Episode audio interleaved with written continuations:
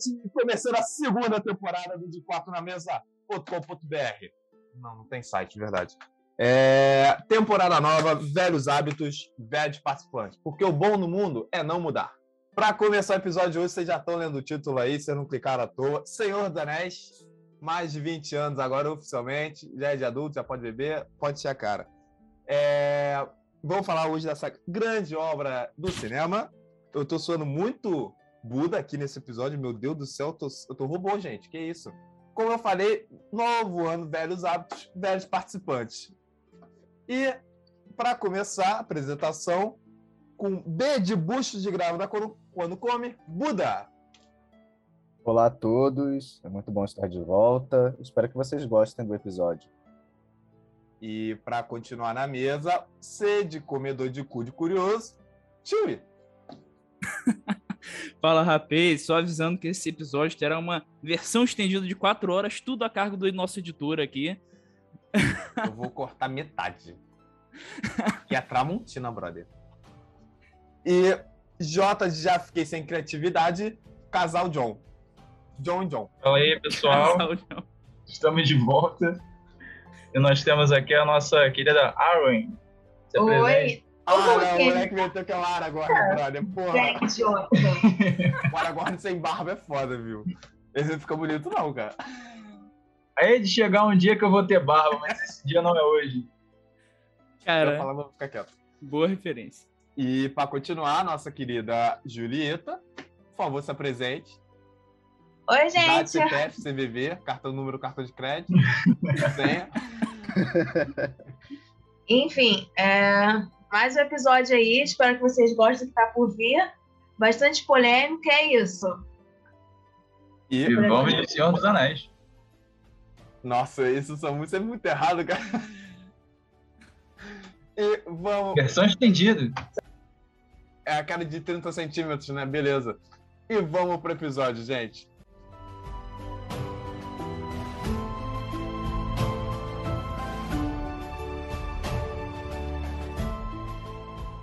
Fala galera, aqui é o Mix. E uma pequena sessão de recadinho hoje aqui no episódio é esse microfone que vos fala, felizmente deu algumas umas falhadinhas no episódio e algumas vezes um pouquinho grave, como vocês vão pegar, pegaram aí no início. Eu acredito que não atrapalhe nada em ouvir o episódio de hoje e a gente está providenciando microfones melhores, fiquem tranquilos. Que esse trabalho, essa dor de cabeça de microfone ruim vai passar, gente. Fica tranquilo. Bom episódio a todos, um, um bom descanso também.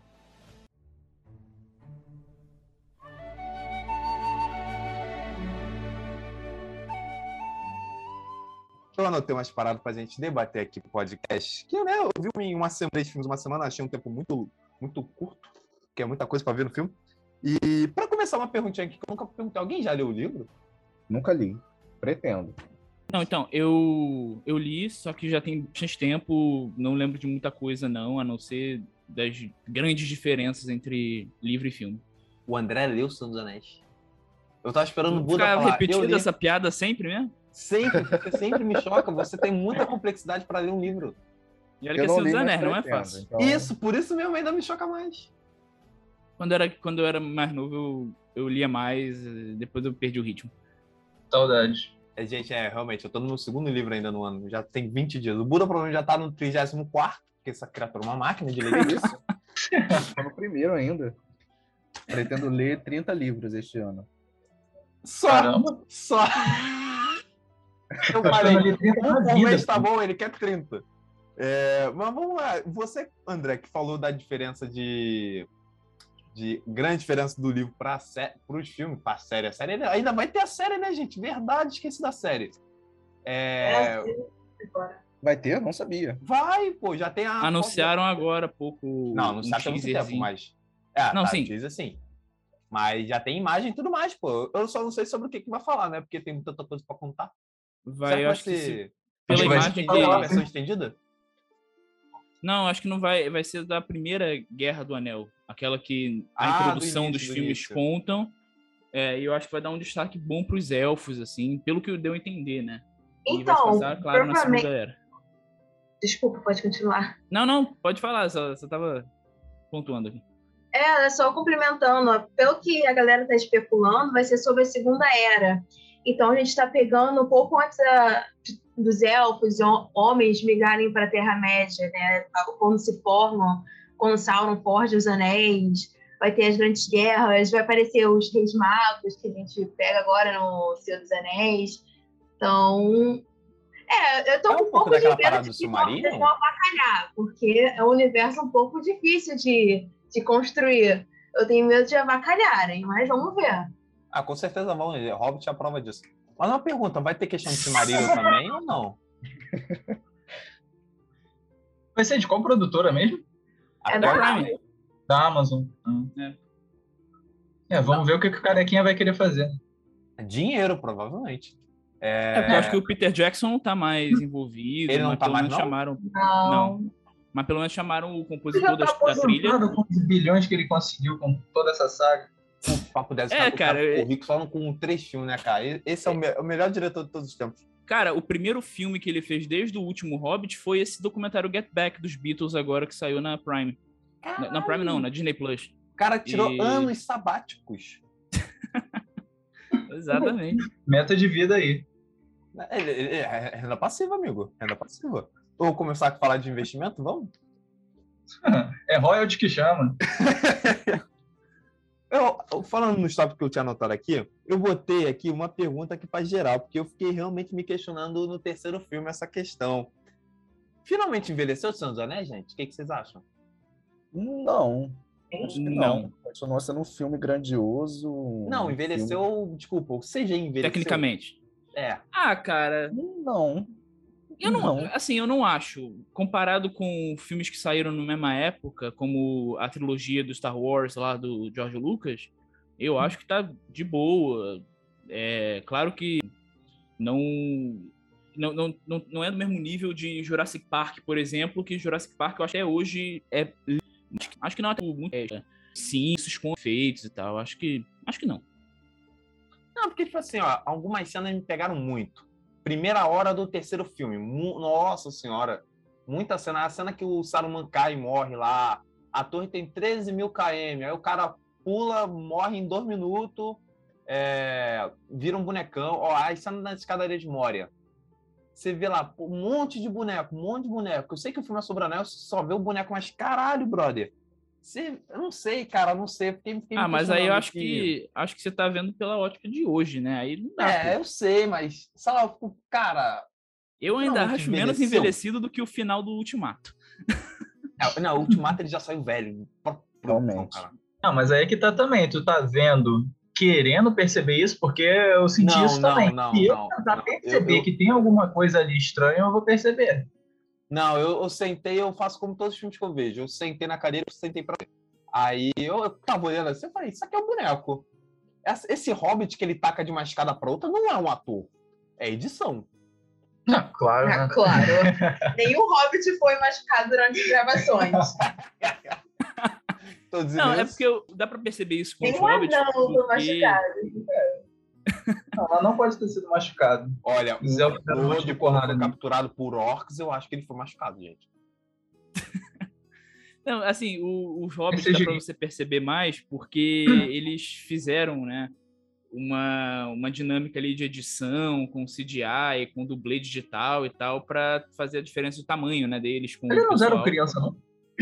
Não, cara, eu acho que até usaram dublês ajoelhados. Sinceramente, eu acho que eu ouvi falar de alguma coisa assim. Caraca. Parecia criança. Tinha muito cabelo ali que parecia cabelo de criança. Pode Os ser, cachinhos. mas sei lá, né? Às vezes o pai Criança não quer que a criança fique, peito? tipo, 108 dias tatuando ali e tal. Aí meio que chama um dublezinho ali. e- Ah, fica de joelho aí, meu irmão. Não, Isso, isso pegou muito mal, mas ok. É, é que bom que você Não só é. muito depois falou, tá ligado? Mas É, enfim, eu acho que no geral não é um filme datado, não, cara. Até Ah, não, como maioria ser o, o tipo tio assim, ah. lembrou aí o, o Senhor dos Anéis, Senhor dos Anéis, ó, aquela trilogia lá de Star Wars que foi feita, pelo menos aquele CGI foi feito, sei lá, na intenção de mostrar o CGI, de mostrar, olha que legal, tecnologia. É, aí ele vai envelhecer que mesmo. Agora, aqui no Senhor dos Anéis, pô, aqui eles fazem, sei lá, como uma ferramenta mesmo, não é o objetivo deles. Então, Exatamente. assim, é uma diferença bem sutil. Eu, pelo menos, vejo como uma diferença bem sutil, né? Eles conseguiram trabalhar bem isso. É, quando você pega momentos grandes do filme, tipo as duas, as duas lutas, batalhas do 2 e do 3, eu não vejo tanto. Você vê que é bem, bem. Qual o nome que dá, gente? Esqueci agora. Sutil? Não, não é sutil, não. Tem o CGI e tem o. Efeito prático. Efeito prático, isso aí, efeito prático. Até- e, porra, você sempre sabe que não são 5 mil cavalos que estão correndo em cena, computador, mas não sei como eles fazem que sai perfeito. E bonito pra caraca, né? Porra, É. ainda porra, cara, é uma coisa que eu tava pra falar, gente. Como ainda arrepiar Senhor dos Anéis? Como é que pode um Verdade. filme de 20 Sempre. anos ainda arrepiar? Cara, a batalha no 2, quando o Gandalf aparece, arrepia. Nossa Quando senhora. A batalha. a- o, o discurso lá do, do Theoden arrepia. Porra, cara, não tem como. Ah, o final, cara, o final tu quer chorar. O caralho, eu falei, porra, eu sou Eu já coração falei. gelado, não choro não, eu tava querendo chorar. É, com seus anéis eu não sou nem um pouco coração gelado. Eu choro a cada cinco minutos dessa porra desse filme. Por motivos diferentes. Sempre. Ah, é Eu tudo completo. Eu fico com vontade de ser um personagem da Terra-média, ser um elfo, sei lá, um hobbit. Eu fico com Cara, essa vontade. Eu tenho essa vontade no primeiro filme. No terceiro não tem, não. o terceiro é muito miserável, cara. Não dá, não. Não, não, aquela vidinha que ele tirava lá no condado, eu não consigo não, gente. É muito pacífica pra mim. O quê? Ah, 20 anos de... Pô, os caras Não participa assim, não. Não? Ah, ah, os outros bolseiros, outros Hobbit, viu? Viram roubando as coisas do bolseiro do Bilbo, não viu ele reclamando? Não viu o Bilbo Ah, é, que queriam, tinha treta de família, pô. Queriam roubar o terreno lá do Bilbo. Isso aí- verdade. Aí, isso É aí, muito isso aí é coisa de morador de Caxias, brother. É assim mesmo. Morre um famosinho que tem uma casinha pequenininha, a família vem lá do Nordeste só pra porra. Só pra tu lutar pela, pela É, fica casinha todo mundo agorando o velho, de velho morrer família. pegar lá. Né? inclusive, inclusive, o jogador do Dostoiévski, tô lendo isso agora, a família toda, em, toda em, na Alemanha, torcendo só pela morte da avó, do nada surge a mal de um trem. Gente, tô viva. Nego, caralho, perdeu, acabou a herança. E a gente discutindo sobre terreno. É, a gente vai não, vai, dividir assim, vai dividir assado. Cara, é, é muito bom, cara. Ai. Ai, cara. E- Mas, não, gente, assim, eu fiquei um pouco triste, porque o brasileiro, ele, ele transforma tudo em uma questão sexual, né? Então, tudo que falava sobre anel, empunhar a espada, eu ficava, meu Deus do céu, Ah, é. cara. Cara, tem uma hora no 3, eu não sei pra quantas pessoas o Frodo fala, me deu um anel, cara. Eu só pensava em falar isso, cara. Eu tenho, eu tenho Não, que eu só falar- lembrava, eu só lembrava do Nixon, que isso? Não sei de nada. Oh, estranho! não sei de O nada de anel, Nixon não. sempre faz piadas sobre Ah, o tá. anel. Sempre. É bom especificar do o- céu. Eu ficar falei, porra, você como Não, Não, o podcast é um lugar aberto. Você pode ser quem você quiser. Você pode dar o seu anel. Eu tô achando que a gente tá muito fiel ao título do Julieta, podcast. Julieta, hein? o John já deu um anel pra você? O quê? Não, bota isso, pelo amor de Deus. Deus. É, tem razão. Namorados e namoradas de todo o Brasil, vocês têm que dar o anel para o parceiro de vocês.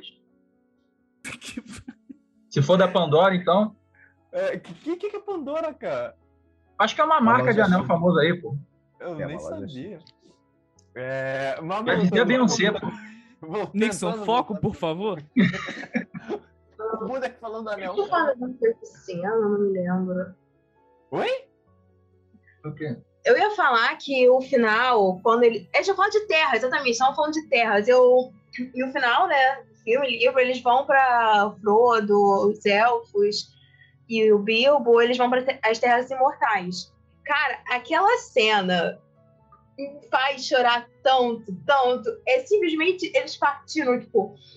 Você sabe que eles não vão morrer, tipo, eles vão para as terras Imortais, é tipo paraíso, sabe? Mas É, porque não tem como é voltar, tão né? forte, aquela- assim, ela, tipo, tão bem feita, tão bem construída, a luz, a iluminação. Porra, É, destaque pra trilha sonora também, né? sim, a trilha sonora, quando mano. sobe.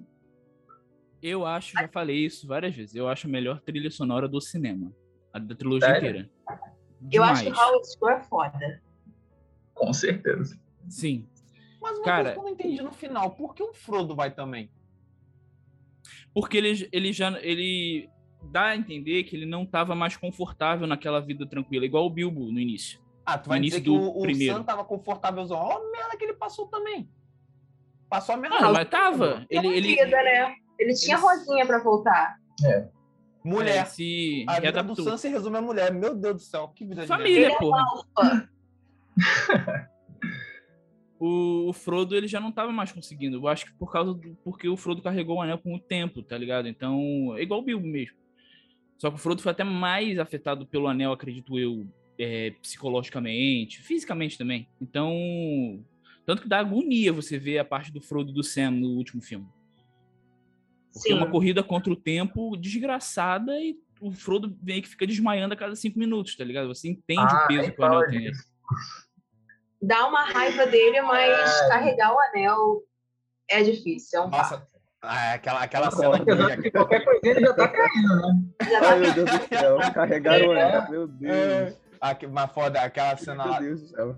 aquela cena lá que o, que, o, que o Sam fala que ele pode não pode não carregar o anel, mas vai carregar o... Nossa, o Frodo é muito foda, cara. o- o- Aí tu, tu olha assim, pô, tá é pertinho, foda. né? Tu vê, não, tá longe pra caralho. ele Inclusive- se fudeu.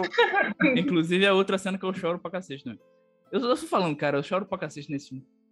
Não tem como.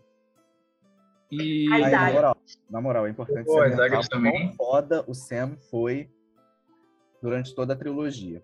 Caraca, sem ele, o Frodo não, ele não conseguiria. Não, o Frodo ia ter morrido no primeiro filme. Mas o Sam é o verdadeiro herói. Todo mundo reconhece ele como o verdadeiro herói. é, ele só e- não é reconhecido, né? Porque ninguém liga pra ele. Ué, a Rosinha não liga sei, pra ele, Não pô. sei quem não liga pra ele. A maioria dos fãs que eu conheço reconhece. E se eu não. Ah, tá. Os fãs, eu tô falando dos personagens lá. Ninguém olha, pô, porra, Santo, foi importante isso é pra verdade. caralho, hein? É. Mas, o cara, eu, por muito tempo, eu vi Seus Anéis lá pra, sei lá, 2009, pela primeira vez. E por muito tempo eu fiquei com muita raiva do Frodo. Tipo, eu achava ele um personagem de um saco, sabe? Tipo, mas, sei lá, Ah, não, o Frodo, o revendo. Frodo é chato. O Frodo é, ch- o Frodo é chato. Porra, ele chato, sabe da assim- conduta do, do, do, do Gollum.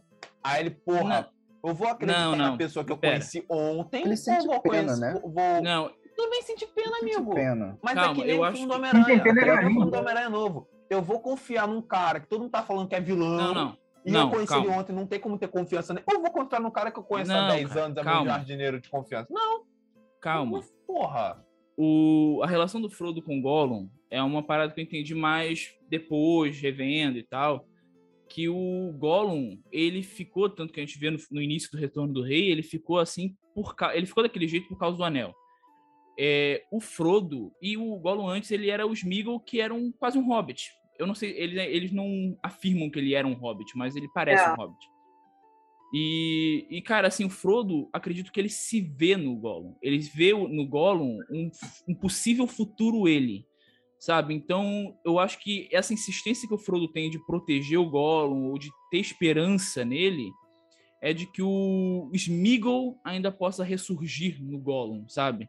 Porque o Gollum é a personalidade maligna ali do Anel, é governada pelo Anel. E o É, tanto que ele chama ele de, de Sméagol, né? Exato. Nesse momento. E o Sméagol é a pessoa que ele era antes. Então, e essas duas pessoas ficam meio que em conflito dentro dele, é um meio fragmentado ali, né?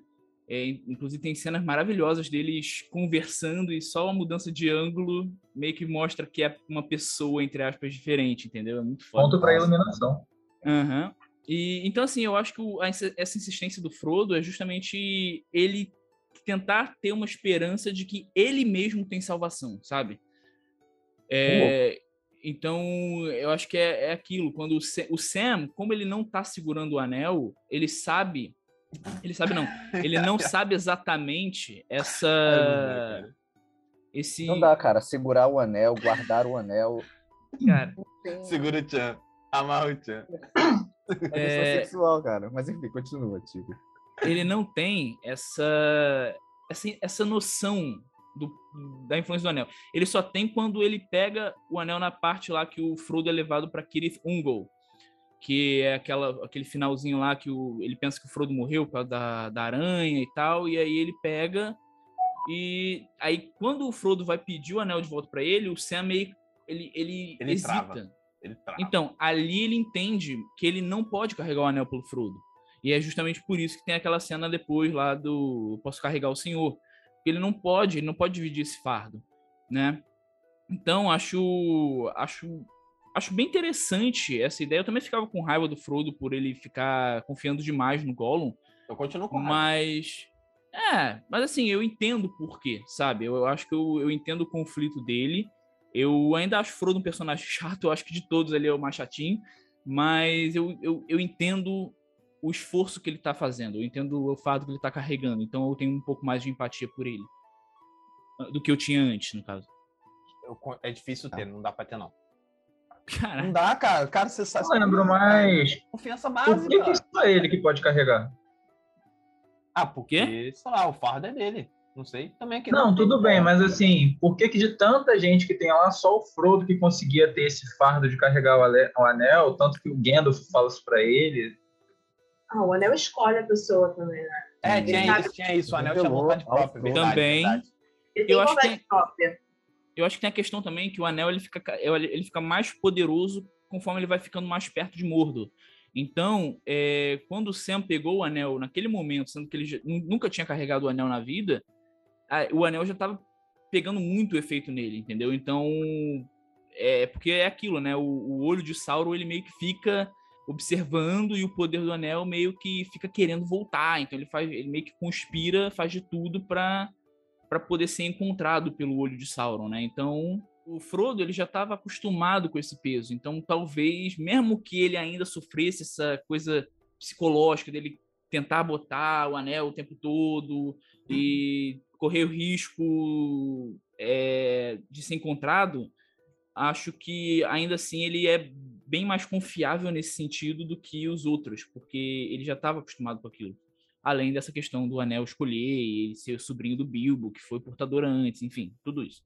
Só- Eu só nunca entendi essa questão do anel para governar. É, o anel só funcionaria então para o Sauron governar ele mesmo, o resto? Porque, tipo, se outra pessoa tiver, o que, que adianta? Do que, do que vale? Não tem poder nenhum? O anel o torna poderoso. Mas- E o anel influencia os Ele outros, teria poder sim. Tanto que a Galadriel ele pega e ela imagina, né? Passa no filme as coisas que ela poderia fazer. Aí ela fala, passei no teste, não quero. Mas não, que não coisa ela poderia anel. fazer? Ela, é- ela ia fazer que nem o, sei lá, o Lanterna Verde, construir coisa com o anel. Não é isso que eu fico pensando. O que, que o anel. Ele só controla, ele só deixa a pessoa do mal. É isso. Não, porque a- o- uma elfa, ela tem muito mais poder do que construir coisas, entendeu? É, então, Principalmente Galadriel, né? é, eu acho que é a elfa mais, mais poderosa que a gente vê no- na trilogia, né? Junto com o... Sim. Acho que é o marido, moral, não sei se é o marido convenhamos. dela ou se é o... Aquela cena da Galadriel é assustadora. Marido É da marido Galadriel. dela, é marido dela. Ah, que não é Aquela. o marido da Gisele Bündchen, é o marido da Galadriel. Aquela cena da Galadriel é assustadora. Eu fiquei com medo. Sempre que eu assisto, Ah, é, eu fico com medo. Não, ela dá medo no geral, porque ela, ela é tão, Sim. sei lá, ela tem uma Bélica. postura tão etérea e de outro mundo que ela, ela meio que, sei lá, você sente um mistério ali rondando ela, ela sei lá, ela não- nunca fica muito clara o que, que ela é de fato, né? Sim, ela pode sempre dar um passo à frente do que você está pensando, como se já soubesse. Sim, o... Pô, eu lembro... Que poder é eu- essa que a Galadriel tem, gente? Cara, ela, É, ela influencia né, psicologicamente. Ela influencia Ela tem um psicologicamente. Ah, E- é, tem. Ela tem. Tem- E tem o. Por exemplo, quando o Boromir chega lá, ela fala na, na, na mente dele, sabe? Ah, tá, é, verdade. da Ela morte do telepatia. Gandalf. É, ela, ela é mais poderosa do que os elfos que a gente vê, por exemplo, na Valfenda. Sim, ela é descendente de, dos grandes elfos. Ela tá lá, tipo, antes da lua, né? Antes ou É, desde a lua. Caramba. Caramba. Inclusive, ela provavelmente vai. Bom, provavelmente não, acredito que com certeza ela vai aparecer na série, né? Só que com outra atriz, infelizmente. Porque, pô, Kate Blanchett. Infelizmente. Pô, cara, aquela narração do início eu acho sensacional, cara. A voz dela é perfeita pra pra dar o clima da, da trilogia. Acho, acho sensacional. Kate é muito elogiada porque ela fala com uma dicção tão boa. E ela é sempre elogiada, porque Cara, e ela era- claro. Ela era novinha nesse filme, só que a voz dela passa uma experiência tão grande, sabe? Tipo, Sim. Parece que é uma, uma Meryl Streep falando, uma... Pô, mas te dizer, gravar Senhor dos Anéis pra aqueles atores ali, pra aquele elenco, deve ter sido assim, pô, vou dar o meu melhor aqui, cara. Porque assim, vai ser assim, um momento muito histórico, assim. Ah, Deve ter sido bem legal. É, que era inada- inadaptável, né, pelo que diziam. É, os Hum. russos tentaram, né? Cara, pior que eu fui, botar no Letterboxd, né, que eu tinha visto, apareceu um monte de opção de Senhor dos Anéis. Eu falei, que caralho é isso aqui, brother? É, tem uma animação dos anos Tem 70, eu acho. animação. É. Animação estilo Nossa. Moisés, tá ligado? É. Tolkien conseguiu criar um mundo muito complexo, né? Muito Ah, sei lá, eu complexo. só continuo encucado com que porra de poder é esse do anel. Porque eu vi 12 horas de filme, eu não sei que poder esse que o anel tem, cara.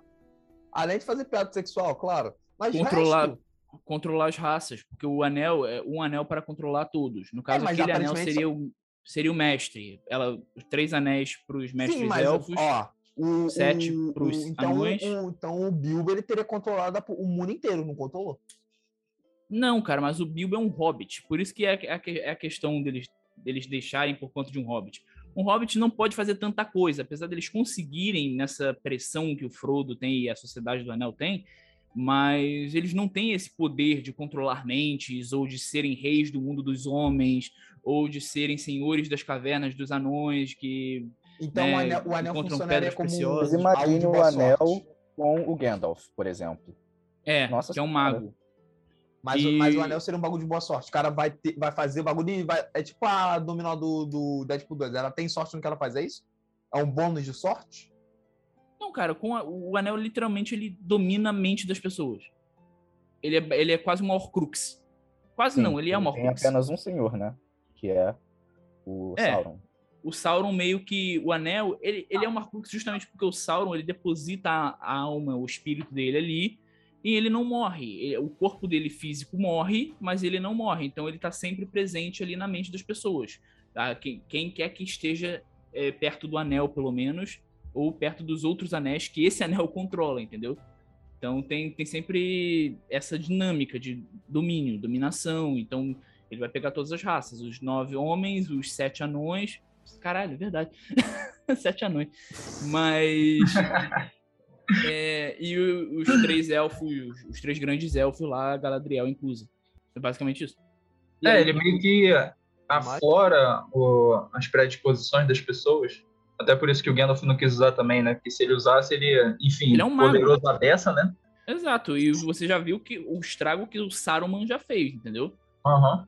O Ah, Saruman é por é isso um que então a tarefa foi pro Frodo, que é o, o mais água rala, sei lá. Ah, acho que sim, porque se fosse pro Merry e o Pippin, que são chatão. caóticos, não dava. É, totalmente. Porra. O Eles iam é usar o anel pra pegar fumo. Ah, cara, o Mary, Mary muito eles são maneiros no segundo. Aí no terceiro eles vão ser chato que nem era no primeiro, cara. Fiquei incomodado. Acho não, acho Ah, o eu e o gosto Pippin deles nos ótimo três. no, nos três. É porque eu, eu, eu acho legal eles, aos poucos, eles saírem dessa. É, que eles Essa- entram totalmente do nada na. Né? É tipo assim, encontrei você, é tipo, a gente tá saindo. Eu e o John tem uma missão. Aí encontrei do nada o André e o Buda. Ah, eu vou ali na esquina lá fazer tal bagulho. Ah, vão comigo. É a mesma coisa. Sim, É, porque eles são basicamente- caóticos, então meio que eles, eles só embarcam, só que eles não imaginam, tanto que você vê no, no último. Nem tanto, ele fica mais lá na cidade, né? Mas o Merry, por exemplo, quase morre na Batalha de Pelennor. O, o Pippin, ele tem que enfrentar lá o Denethor, que tá ficando maluco, quer queimar o Faramir lá, quer queimar o próprio filho. Então, ali eles já perdem completamente a carga de alívio cômico do filme, tá ligado? Ali eles viram personagens de fato. É, no, no segundo também, porque eles que eles que estimulam né, os Ents a se rebelarem contra o Saruman. O primeiro, eles realmente são totalmente alívio cômico. Mas é justamente isso que eu acho maneiro deles. Eles evoluindo a um ponto que eles não são mais um alívio cômico. Eles são os personagens mesmo. Eles têm Ah, seu o- próprio o, arco. O Pippin pra mim continua sendo um pouco. Ele Eu dei muita merda. gargalhadas É, porque quando Perto os do Mary, ele também é idiota. Aí eles estavam conversando, demoraram um tempão. Aí o Mary pergunta: "É, vocês então já decidiram? Aí aquele aquele Ent barbudo, nós só dissemos bom dia, Cara, Aí eu tenho muita Mary, raiva "Ué?" dessa cena. mas já anoiteceu. Ai, muito bom, Aham. cara. Muito bom. Mas, cara, eu acho que o Pippin, pô, o Pippin, beleza, ele pode continuar até sendo um alívio cômico, mas ele para mim tem uma das cenas mais dramáticas dos três filmes, que é a cena que ele tá cantando lá pro Denethor. Que Sim. ele tá cantando enquanto o exército de, de Gondor meio que caminha pra morte. Ah, aquela pra... cena é maneira. Então, e a cena dele mesmo correndo no meio da guerra para avisar o Gandalf para impedir o Denethor de queimar o Faramir também. Então, assim, ele tem, ele tem muita importância. Ele acende os faróis lá para pedir ajuda de Rohan, sabe? Então, eu acho que ele. O... Uma coisa que eu gosto muito da trilogia dos Seus Anéis é que ela tem muito, muito, muito personagem e ela consegue dar espaço para todo mundo. Eu acho isso maravilhoso. Também 12 horas de filme, como não vai dar? É por isso que ah, eu mas... falo. Se Duna tivesse tido mesmo tempo que o Senhor dos Anéis tem, todo mundo acharia um puta filme. O cara ia ter tempo pra desenvolver o filme. Deram duas horas pro cara. O que, que tu faz em duas horas de dia? Nada. nada. É, mas aí não desenvolveram ninguém também, né? Pô, não, desenvolveram assim, cala a boca. Só não discuto porque não é de Duna isso aqui. Não. Mas eu achei legal isso daí que o. Pode falar, pode falar, John. Não, que realmente o Pippen é importante a dessa, tanto que ele faz um monte de cagada no filme todo, né? é, de certa forma ele é uma jogada de roteiro ali para eles ficarem em perigo toda hora, porque no, no primeiro, por exemplo, eles passariam pelas minas de Moria numa boa se o Pippin não tivesse feito uma merda. É, é isso que eu falo, cara. Se ele não tivesse feito uma merda, o Sauron não teria lutado contra o. Putz, esqueci o nome dele. Balrog? Ah! Isso! Mas é, o Sauron também. luta com o Balrog, eu perdi essa cena. Sauron não, desculpa. O Gandalf. ah, aquela cena do caralho, aquela cena do caralho, cara. Quando ele não, aparece a... no 2, é muito forçado que eles botam a voz do Saruman no 2, tá ligado? Porque no livro eu sei que rola um bagulho assim. Mas você vê que é a cara do Gandalf, porra, não tem como esconder. Tem como enganar, tá ligado? Aí, ah, tá. Aí pode ser característica né? dos magos brancos, pô. Virar. ir de contralto pra baixo, sei lá. Mas o Gandalf disse, né? Eu sou o Sauron, mas o que ele deveria ah, ser? Ah, eu sou o Mago Branco, é, ele fala é, isso. o que ele deveria ser, ele é Saruman, o que deveria ser de Saruman. Inclusive, é. o Gandalf é uma. Não, peraí. E não, deixa, gente, esqueci. É uma informação que eu não tenho que mais não se encaixa agora, não. Deixa. Cara. Enfim, do terceiro filme eu gosto muito da. Agora Da Elwin. Quando ela aparece em batalha. Nossa, muito foda. Ah, que não existe nos uma, livros, se não me engano. Que, uma, quem é aquela é elfa que aparece pra salvar o. ajudar o Aragorn? Hum? Aquela, quando o Frodo ele toma aquela espadada lá. Quem? A, a, é a mina do, do, do Aragorn? É, Arwen. Ué, qual o mistério? Tá. É porque pra mim era pessoa diferente. Não, não tinha, não tinha raciocinado. É, o cabelo dela tá preso de um jeito diferente. Pode ter sido isso. Ah, tudo bem, mas porra. O rosto dela é a mesma coisa, cacete. E outra cena muito boa também. Mas o, o que o Yuri perguntou, né? Se, eu acho que, cara, eu acho que a Elwin não existe no livro. Eu acho que é um personagem homem. Caramba! E eu acho que no filme, eu acho que não existe a Elwin. Eu acho que talvez acho seja. Que existe, sim. Existe? Julieta, entendeu? Julieta, entendeu? Mas, mas... Eu tô com. Eu não lembro se ela aparece no livro, porque, enfim, eu li isso tinha, sei lá, 12, 13 anos, já não me lembro. Ah, mas vendo aqui a. Como é isso aqui? A árvore genealógica. É isso. Ela, é, ela aparece como neta da Galadriel, filha do Elrond, então é uma mulher, né? E ela casa com ele. Ah, então. Ah, isso tem no livro, eu acho. É, é, porque eu acho que tinha alguma coisa que eu lembrava que mudavam. Acho que não sei se é porque ela tem. Não foi no Hobbit, não? Acho que tá com o Hobbit, não é? Não sei, pode ser. É, pode ser. no Hobbit que acrescentam lá Ai, aquele cara, interesse amoroso. É, no, no Hobbit eu sei que não, não, aparece o. Eita, que Legolas. que é gente? Legolas, isso aí. A raiva contra o Hobbit. Não, a Olha, eu já. Do eu Legolas já... e do Gimli. Temos muito que boa. falar sobre. Muito, esse é o alívio cômico que permanece até o final e funciona muito bem. Sim. Que, Eles cara, têm essa amizade mais assim, forte no segundo filme, não? Vai ser, vai ser é. construído também, né? Sim. É porque a amizade é isso, sobreviver à tragédia. Na Terra-média é histórica a rivalidade entre anões e elfos, né? E. Uh, e ter. Essa esse... Pode falar. Não, não, eu, eu só ia falar que tipo, é uma amizade de contraste, né? Porque o Gimli é o desbocado, beberrão, e o Legolas é o todo filosófico. O tempo todo o Legolas tá admirando é, o céu. Como todos os elfos. Aham. É, porque os anões e os elfos são praticamente antíteses, né? Então, acho muito legal essa, essa, essa coisa e deles brincando ali de contar quantas pessoas eles mataram ali. É muito- Cara, cara, é muito bom, cara. Quando o Essa, Aragorn essa arremessa, rivalidade, mas não, não vejo muito como, como rivalidade, mas uma indiferença. Vem de que os elfos eles foram criados pelo, pelo grande criador, não é? Acho que é Iluvatar o nome, não tô Ih, tô falando por direito. fora da mitologia. Mas e a, os anões eles foram criados como se fosse por um dos grandes. Tipo, eu que não, realmente não lembro os nomes. É que nem no- Não na lembro, não mitologia lembro. Era tipo Deus da Terra. Os anões, eles, eles surgem como vermes do, do, do Emir? Ymir? Gigante Ymir? Mano, é meio que falado isso no filme também, que os anões eles foram criados do barro, um negócio assim. Eu sei que foi Do barro eu não me lembro, mas eles não, fo- eles não são é, criação do Iru Iluvatar. Então meio que tem essa, essa parada. Aí esse entre- abre aspas, não me lembro o nome da, da figura. Mas tá no mesmo patamar de Morgoth. Morgoth, é claro, é um dos mais poderosos. Ela que vai lá e cria, ela, ele cria eles, aí, tipo, vem essa diferença que passa um bom tempo e o Legolas é todo, todo nome top, todo Mauricinho, com licença, tipo, filho do rei. E o Gimli, filho de um dos anões que foram até, Subindo das Erebor. ruas. é, tipo, criado Criado não, no cria. Meyer, cria. Ele usou o uniforme da prefeitura laranja. Tipo isso. É Leblon Quando e Messi juntando. o joga É, isso aquela multidão de orcs. Aí ele fala: Não conte ao elfo. Ah, é muito boa, muito boa, muito boa essa cena, cara. Não, a, parte, a parte do elefante lá, que o Legolas mata o elefante, aí o Gimli. Isso, conta só como um. Tá errado?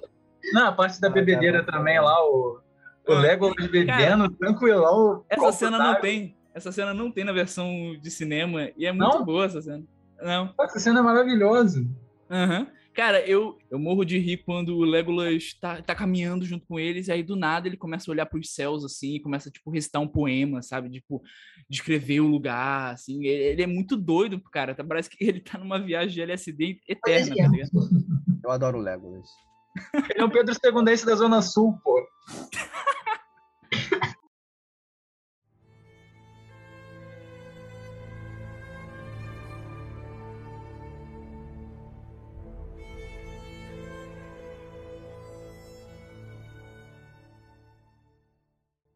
Já que a gente citou que o Legolas é o Pedro Segundense da Zona Sul, provavelmente um, um esquerdista, esquerdista de iPhone. E do macho. E do quê? Esquerdomacho. Edomar. Esquerdomacho, caralho. Eu, eu tinha um amigo que era esquerdomacho, cara. O cara ele é muito chato. É... Só deixa eu conseguir ler que eu tô no escuro. Outra coisa que eu notei aqui, gente, pra falar, é sobre criação de mundo e as inspirações que o Tolkien teve pra fazer Senhor dos Anéis. E eu achei Bom, algumas bom. informações bem interessantes. Só não consigo ler porque tá no escuro novamente. Cadê meu telefone? Agora sim. É... Ih, rapaz, calma aí, muita coisa. Gente, eu achei umas paradas muito maneiras. Tipo assim, Anel de Libelungo, a história, tá ligado? A ideia do anel Uhum. e tudo mais, que ele amaldiçoa as pessoas. O Gandalf é é inspirado no deus Odin. Eu fiquei interessante nisso aqui. Caramba. Assim, eu não vi muito Faz sentido, não. Não vi muito, mas tava Ah. no Wikipedia, então eu achei verdade, tá ligado? Tá na internet, é verdade. e tem uma questão dele ser de sacrifício por- pelas, pelas outras pessoas, que é um ponto em, em ca- qual é mesmo? Tá, gente? Um ponto em comum. É, poderes de longevidade sobre-humana, um monte de coisa assim. Ah, e é isso. Eu vi que também tem, se inspira em algumas histórias finlandesas também. Que a é língua élfica, também- inclusive. língua élfica. É. nas Edas, que é a reunião do- dos mitos nórdicos, e foi isso que eu consegui reunir, gente, porque real- realmente ele não deixa muito escrito no que ele se inspirou. de uma-. Coisa que eu reparei na escrita élfica é que parece uma mistura de árabe, sânscrito e hindi. Aham. Mistura de tudo isso e tem a língua élfica. Achei Até própria- as próprias inscrições do anel, né? Sim. Que eu- tudo bem, rapidão, aquilo ali eu- é eu- uma. Onde é que o Frodo, o Frodo fala? O Gandalf pergunta: o que que tá escrito aí no anel, Frodo? Ele fala uma frase de três parágrafos que eu me pergunto: como é que tava aquilo no anel, gente? Caralho! Pô, Eu então-. É, e ele, e ele ainda Harry entende, Potter, ele é mordo. Ele é, é, ele é élfico antigo, ele entende. Caralho, é tipo pegar português antigo e parar pra ler. Português de Galha. Claro, pô, pra você mostrar A como o personagem é sábio. Uma coisa que eu gosto da trilogia é que eles inserem essa questão da língua élfica de uma forma tão natural. Ah, língua élfica. Vocês Uhum. aprenderam isso no ensino médio e tal. Tirei sete na última prova.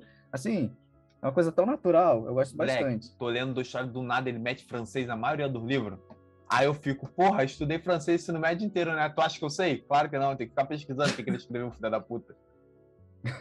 Cara, mas assim, uma, uma influência que eu percebo um pouco nos Seus Anéis, apesar do Tolkien, eu acho que já ter negado isso, mas, cara, o cara era amigo do C.S. Lewis, não tinha como, né? Mas, isso que eu ia tipo, falar, isso que eu ia falar. A questão de luta do bem contra o mal. Questão de luta contra o bem. Eu acho que, não, a questão cristã mesmo. E isso que eu ia falar, é, uma- é um, é um dos, é um dos, da- da- da- dos pontos comum com a Bíblia, né, cara? Luta do bem contra o mal, pô. Não, sim, pô. Mas assim, até uma coisa que eu, que eu comentei assim, quando eu tava vendo com a, com a Julieta, é que, enfim, eu, eu escutei isso até em outro lugar, e, por exemplo, ali o contexto que, o, que ele escreveu, isso foi mais ou menos ali a Primeira, Segunda Guerra Mundial, né?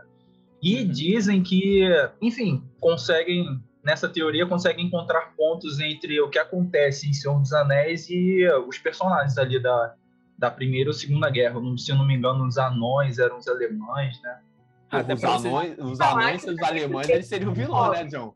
Acho que é o Hobbes e os Hobbes. Ah, entendi. É, porque também é, em inglês come toda hora, né? Toda hora É. dei cinco, não sei o que, não sei o que lá. Chazinho da tarde, da manhã, da noite. É, porque não, essa- então, aí justamente por essa coisa de, sei lá, ele chegou a negar essa teoria, eu acho em vida, de, de ser inspirado na, na- nos atores da, da Segunda Guerra, né? É, e foi até que eu falei com você. Inspirado não pode ser, mas é inegável a gente descobrir, descoberta. Ai, como é que vai? Como assim? Despir o Tolkien do contexto dele que ele estava vivendo. Você Ah, não está fazendo isso conscientemente. Ele não escreveu aquilo conscientemente. Qualquer coisa que você vai escrever hoje sobre o momento, fez uma carta para seu amante, coisa do tipo, você vai estar sendo influenciado pelo contexto histórico-social que você está inserido. Isso leva a várias questões. Tem gente falando, tipo, ah, ele é machista, ou é machista, ou é racista. Qualquer coisa pode ser discutida a partir do contexto histórico-social do escritor. Não que ele leve isso para obra de uma forma consciente, mas mais inconsciente, graças ao contexto inserido. É, eu já vi teoria, por exemplo, de que Os Seus Anéis é uma obra racista porque os únicos com pele mais escura no filme são os orcs, que são os vilões Não, Uhum. aquele povo que vem das águas, ele não tem uma pele escura, não. das águas. Qual? Que vem pelos barquinhos. É, não deixam de ser vilões também. É, Ele- porque eles me mal. lembram um pouco. Eles me lembram um pouco. Eles, eles não têm. Bom, eles. Bom, talvez tenha pe- pele mais É que nem escura, Game mas... of Thrones, né, cara? O Eles parecem pessoas tem- dali do, do Mediterrâneo. Ó, galera, que, tipo, os, os elefantes também, que se juntam. a galera É, o pessoal do Isso, elefante. isso. É. Os É, Haradrim. Thrones deve ter personagens de cor de- da pele escura, personagens negros, porque o próprio George coloca personagens negros dentro do, do universo. Tem, tem. Thrones. O que eu Mas, lembro da é, série é que a gente vê, questão. cara. A gente vai ver lá quando eles vão lá pra, pra Dorne, aí tem aquele negão O- guarda, acabou. Não, tem o. Muita gente de Essos é, tem a, a, a pele mais escura. é, são, Mas em essa muitos são negros mesmo. Na questão, cara de Carth. escravista. Até o próprio exército Não. era, era O escravizado, rei, pô. o rei de Karth, o Zarozoan Daxos, Ah, é, era tinha negro. ele, tinha ele, verdade. Tinha o pirata lá, o Salador San. E. Enfim, e tinha o pessoal do- das Ilhas do Verão também, né? A Missandei, o. Tudo bem que o Verme Cinzento aí, no caso, ele foi capturado mesmo e tal, e, né? Mas. Mas tinha. O Seus Anéis realmente não tem. Assim, tipo, dá a entender que tem, só que não naquele núcleo da Terra-média ali. Bom, não na Terra-média que a gente conhece. O Tolkien dá a entender que existem outras raças? Alguém sabe dizer? No Dá. livro? Eu acho que sim, Tá. porque eu ah, acho que fica bem claro que a Terra-média é só uma, parte, uma parcela desse mundo. né? E uh, não, ela não é exatamente, por exemplo, tem é, isso que a Julieta falou do, dos campos de Valinor, né? Que é quase um paraíso, é quase um plano espiritual, mas não deixa de ser dentro de seus anéis uma nova terra também, né? E acho que para o sul você tem tanto que se você olha o mapa da Terra Média, ela não é só tipo uma um círculo cercado de água, sabe? Não é padrão GTA V. É tipo tem coisa pro leste, sabe? Tem coisa depois de Mordor, só que não é explorado, é igual o Westeros para cima lá da, da muralha e tal. Cara, umas coisas que eu queria puxar pra gente conversar aqui, que a gente tá falando muito questão técnica, assim, inspiração, que eu acho bem maneiro dar um completando além dos filmes, todo mundo já viu os filmes, mas não sabe o que eu vou comentar, né? Então, mas assim, voltando pros filmes, cara, o casting, cara, eu queria falar do casting, cara, porque até o Orlando Bloom, que nego critica, eu acho bom nesse filme. Então, o que então, eu trocaria, eu não... talvez, fosse, sei lá, o Mary, que eu acho ele muito chato. Nossa, eu acho ele muito chato. E. E eu acho que só. Eu acho que só de personagem de ator ali. Eu trocaria o, Pe o Mary. Mas o resto eu acho muito bom, cara. Até a gente que você. Porra, você pensar, esse cara que não atua muito bem. Depois, depois de Seu Anéis, o que, que ele fez de bom? Nada. Tipo o Frodo. O Frodo depois do Anéis nunca mais fez nada. Mas. É, sim, claro que. Porra, que claro que fez. Que que Primeiro que ele fez Sin City, ele fez um. Ninguém viu Sin City. Não, não, imagina, Nixon. Você não viu, então não, nem todo mundo não viu. Se eu não vi, eu certo. É... Cara, mas ele. ele um brilho eterno de um momento sem lembranças, né? Exato. Logo depois de Seus Anéis.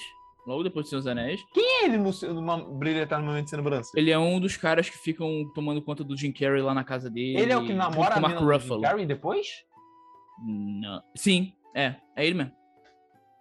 Nossa! Ele, ele, ele, fez mesmo. ele fez Pequenos Espiões 3D, aquela merda. É, que ele era Aí, o ele cara... é feio, viu, brother? Ele é feio pra cacete. Ele é feio, hein? Cara, um filme que tem ele... Ian McKellen e a Kate Blanchett. Um filme nota 4 Não, cara, mas assim... Então. Aí, papo 10. A maquiagem do Senhor dos Anéis é bom, que deixou ele bonito, brother. É, sei lá, não... enfim. mas assim, voltando pro casting do Senhor dos Anéis, né? É, cara, eu não tiraria ninguém. Tem, tem, tem, tipo, tem duas pessoas, tem dois atores que me incomodam um pouco em termos de o que, que eles oferecem dramaticamente falando, que é o Orlando Bloom e o Elijah Wood, que é o Frodo, né? Eu acho que eles são, assim, do, se você olhar no elenco geral, assim, são os mais fraquinhos, assim, como um ator mesmo. Agora, dentro dos personagens, eu acho que eles funcionam muito bem. É, o, o Legolas com essa, essa coisa que eu falei, né, dele ficar o tempo todo falando e dissertando coisas, parece um poeta. O, o Frodo com essa cara meio de almofadinha dele, mas o para mim o, os destaques mesmo são Viggo Mortensen, eu acho ele fantástico, fantástico. A cena de maior atuação dele para mim é quando ele chuta a, o capacete, quebra o dedo e continua atuando. Famosa cena. O, cara, o Ian McKellen foi indicado até ao Oscar de ator coadjuvante no Sociedade do Anel. Super merecido. Acho que ele tá fantástico. No, no terceiro filme, inclusive, acho que talvez seja meu favorito dele, assim. Naquela parte que ele vai falar sobre a vida após a morte pro Pippin. E, cara, eu acho a, a interpretação dele, a hora que ele tá com medo do rei bruxo de Angmar lá, né? Acho, cara, a expressão de medo no Gandalf, quando o Gandalf fica com medo, tu fica assim, é, fudeu. Cara, uma coisa que eu fico pensando, o, o Aragorn deu uma piaba lá nos, no, nos, nos Nargu. Não é Nazgûl, não, é qual o nome dos, dos, dos fantasmas, dos reis? É, os Nazgûl, é isso mesmo. Não, Nazgûl é o bicho, pô. Não, Nazgûl são eles mesmo. Ué? Tá bom, foda-se. Então, o, o Aragorn sozinho, com uma espada e uma tocha, deu piaba em nove o Gandalf arrega pra um. Tudo bem que é o rei, bagulhinho, bababá, babá. É. Mas, porra, ele enfrentou Aragorn e saiu correndo, meu irmão. Aí é por causa da luz, não? Ah, mas é fogo, pô. O Mago Branco é o Mago Branco. O cara Não, mas eu acho que. É, eu acho que o, o, a trilogia ela falha um pouco nessa, nessa é, questão de. Porque ele assim, o cara, o cara, pô, não, que é o rei, que não pode ser morto por humano. Ele sai correndo do Aragorn, pô. E aí? É, porque naquele momento eu acho que era uma, era, uma, era uma dinâmica diferente. Eu acho que durante a trilogia, eu acho que esse líder dos Nazgûl aí, eu acho que ele. Eu, eu, não sei se, eu não sei se ele sofre alguma mudança, porque ele consegue quebrar o, machado, o, o cajado do, do Gandalf, Assim como Gandalf quebrou o do Saruman logo no início do Retorno do Rei. Eu acho Aham. que o Gandalf não conseguia fazer isso quando ele era o cinzento, por exemplo. Então, o Rei Bruxo deve ser um cara que tem um poder tão grande quanto um mago, tá ligado? Quanto um mago branco. Agora, realmente, eles, eles deixam isso meio a- em aberto, né? Essa questão, porque você vê que ele já tá com um visual bem diferente, né? Antes ele era só mais uma figura encapuzada, e agora não, ele tem aquele elmo super estranho lá e tal, bem foda, por sinal. Mas é realmente é uma, é uma coisa que fica em aberto, mas não me incomoda tanto, justamente porque a proposta dos Seus Anéis é justamente focar nos personagens. Então, claro que pode ter acontecido alguma coisa, o Sauron pode ter reforçado ele de alguma forma, sei lá, mas acho que assim. Ficar sem explicação não é necessariamente algo ruim, pelo menos no contexto do Senhor dos Anéis, entendeu? Mas. Tanto que Ah, mas depois sei lá, a. gera essa inconsistência no roteiro, cara. Ué, pô. Não é inconsistência, ele só não explica. Mas não quer dizer que seja uma inconsistência. Tanto que depois a Elwin consegue matar o, o Rei Bruxo, né? E. Que é uma baita cena, inclusive, também. Só que, cara, eu acho que é a questão mesmo de você ter duas pessoas ali com magia, sendo que o Rei Bruxo tá. Eu não sei se, se ele enfrentasse o Gandalf é, fisicamente, o Gandalf não daria uma cajadada na cara dele, tá ligado? Só que é essa questão, ele ficar à distância e ele conseguir ter esses poderes. Ele convoca lá, igual o, o Beric Dondarrion lá no Game of Thrones, com a espada flamejante, cacete a quatro. Então, sei lá, é uma questão que ficou em aberto, mas eu não vejo isso como algo negativo. Não no Senhor dos Anéis. Eu posso, poderia ver, sei lá, no filme do Nolan, que ele adora explicar tudo, tá ligado? Só que no Senhor dos Anéis, não. Eles deixam muita coisa em aberto pra ficar ali na fantasia, na- no misticismo. Ah, mas sei lá, porque. É, pô, podia ter mostrado uma cena desse, sei lá, que nem mostra do Darth Vader, o cara pegando um bagulho, fazendo um, um ritual e ficando poderosão. Sei lá, só um pontinho assim. Já que autor do mundo já botou coisa extra do- no filme que não tem no livro, bota isso, tá ligado? Só pra gente, é, realmente o cara ficou poderoso, ele não vai tomar uma piaba agora para Aragorn, tá ligado? É isso que eu Uhum. tô pensando, sei lá. Que outra questão disso? Cara, pô, tem muita cena maneira no filme. Tem uma cara. questão, mas acho que seria Manda. interessante discutirmos no final. Dumbledore e Gandalf. Quem ganha? A gente pode discutir agora, a gente já tá falando Gandalf, com certeza. Gandalf? Acho que é Mas- Dumbledore. Dumbledore, não, eu acho que. Gandalf, porque, Quem cara, ganha? O comedor de casada ou o cara tristão? Mas quem é é que come de casada? Não fala nada aqui. É o Gandalf, com certeza. O cara troca até de identidade, mete fuga, pô. O Gandalf? Fala pra todo mundo fugir e sobe de nível sozinho, pô. não, mas Não, assim, gente, Dumbledore ganha, cara. Cara, ele tem várias técnicas, ele é um mago excepcional. É, ele, ele tem várias magias. Assim, é porque, eu, assim, pelo filme, eu achei o Gandalf um tanto limitado. É, o, o. Gandalf, cara, o mago. Nós, é, pô, quando o Pippin fala, nós temos É. um mago branco. Você pensa, pô, esse cara fala. Aí, aí, pra mim, tipo assim, pô, poderoso, maneiro. Só, tudo bem que a magia em Senhor dos Anéis é algo mais sutil, ao meu ver. ela funciona igual um RPG, na real. É, ele tem que ficar carregando pra poder dar o poderzão, é isso? Não entendi. Mais ou menos, eu acho que é uma E, tipo questão assim, ó, você vê, de os momentos que ele usa poder. O momento que ele usa poderes é quando o Nazgûl lá tá, tá amedrontando todo mundo e ele faz. Como é que parece que foi uma magiazinha pra todo mundo voltar pros postos deles? É, quando eles soltam aquele raio de luz lá no Nazgûl, que tá. Que os caras estão voltando lá de. de Essa da um cidade quadro. lá. E aí vai entrar, ele corre ao, ao resgate deles. E o que mais? Não lembro. Ele É, ó, exemplo, o cajado do na- Saruman. Explodiu o batalha final. Saruman. É, na batalha final, Dumbledore faria uns movimentos assim, com a varinha, e 300 orcs morreriam. Na É, hora. invocaria fogo e acabou, tá ligado? É, mas, é, aí você tem a questão que até o Arthur tava falando com a gente naquele dia, Exato. é que a magia de Harry Potter ela é meio instável, né? Ela não tem exatamente uma regra de funcionamento. Não, é, é a, a Não, é, escritura quis que acontecesse, É acontece. É, o, o, a- o Senhor dos Anéis, apesar dele deixar muita coisa em aberto, ele deixa um pouquinho mais claro, né, algumas limitações de alguns personagens, entendeu? Então, o Gandalf mesmo, eu acredito que ele não usa, fica usando magia contra orc normal o tempo todo, porque eu acho que ele tem uma limitação. Então ali, porra, ele tem um cajado e ele tem energia, né? Pelo menos nessa época, porque no Hobbit o Ian McKellen já tá bem caidinho. Mas no, ele tem energia, então ele vai dar varietada em todo mundo, filho. É velho, velho louco, tá ligado? Vai pegar assim cajado, vai girar. Cara, o Kendall faz um movimento muito doido com o cajado. É, ele vai dar umas cajadadas no pessoal ali, porque, cara, a magia às vezes ele vai usar para uma outra coisa, tá ligado? É, então. Não, ele não chega a puxar a espada também ali? Mete Exato. Acho que ele chega a puxar a espada no, no final, quando eles estão atraindo lá o pessoal de Mordor, né? Uhum. É isso aí. Uhum. Inclusive, Até dentro de Gondor também, ele puxa a espada, o cajado, luta com os Falando- dois ao mesmo tempo. falando em espada, cara, eles, eles cortaram uma cena na versão de cinema que eu acho fantástica, que é a cena da boca de Sauron, né? Que é aquele cara que sai do, do, Aquele do cara é portão feio. negro. Aham. Ele sai do portão negro ali e, tipo, ele ele fala, né? Ele fala que o Frodo foi morto e que foi torturado, né? Um tempão, ele blefa ali com ele. Mano, o Aragorn só chega assim, vral, na cabeça dele. Eu falei, caralho! Esse, Esse é meu esse- rei. Essa cena é muito foda e eles cortam isso na versão de cinema, cara. Puta merda. Pô, um negocinho de nada. É, eu adoro essa cena, porque, tipo, primeiro que é um personagem muito bizarro e tu vê, tipo, a estranheza de Mordor, né? Ali, porque você, assim, tirando o Sauron que aparece lá no início com a armadura gigante, nunca vê é, nem, ninguém de Mordor de fato, né? Tirando orcs. Então, é muito legal porque, assim, naquele jogo, né, de PS3, PS4 lá, o Sombras de Mordor, né? Shadow of Aham. Mordor, aparece vários desses asseclas do, do Sauron, né? Um deles é a boca de Sauron, mas tem a mão de Sauron, que se eu não me engano é o vilão principal do jogo. É, tem mais, eu acho que dois, alguma coisa assim.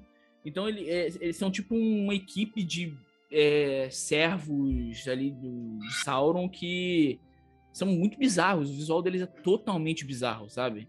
E eles parecem demônios mesmo. E eu acho que seria bem legal explorar mais isso. Pelo menos teve a boca de Sauron que foi cortado. Eu não, não entendo isso. E assim, Cortado sem querer. Ó, o John, ó, o John, aí você veio falar de mim fazendo piadinha. É. Ó, o John, tava O John- previsível, John, tava O previsível. John, tem dias que o John não aquieta. Mas esse Mas, dia não cara, é hoje. Cara, mas cara, assim, é, rapidinho, só continuando, porque eu não posso perder a chance de falar sobre isso.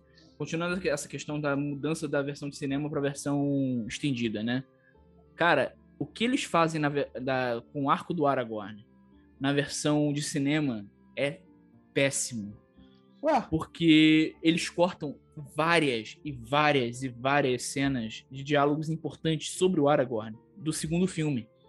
E é no segundo filme que você começa a conhecer mais o Aragorn, porque o primeiro ele é conhecido como Passo Largo, né, o Strider no, no original. E e meio que tipo ele é um cara ali, você sabe que ele é o herdeiro de Isildur depois, né? Você sabe que ele tem ali um conflito sobre ele não ele ele ter medo de se render ao poder do anel de novo, igual que o Isildur fez.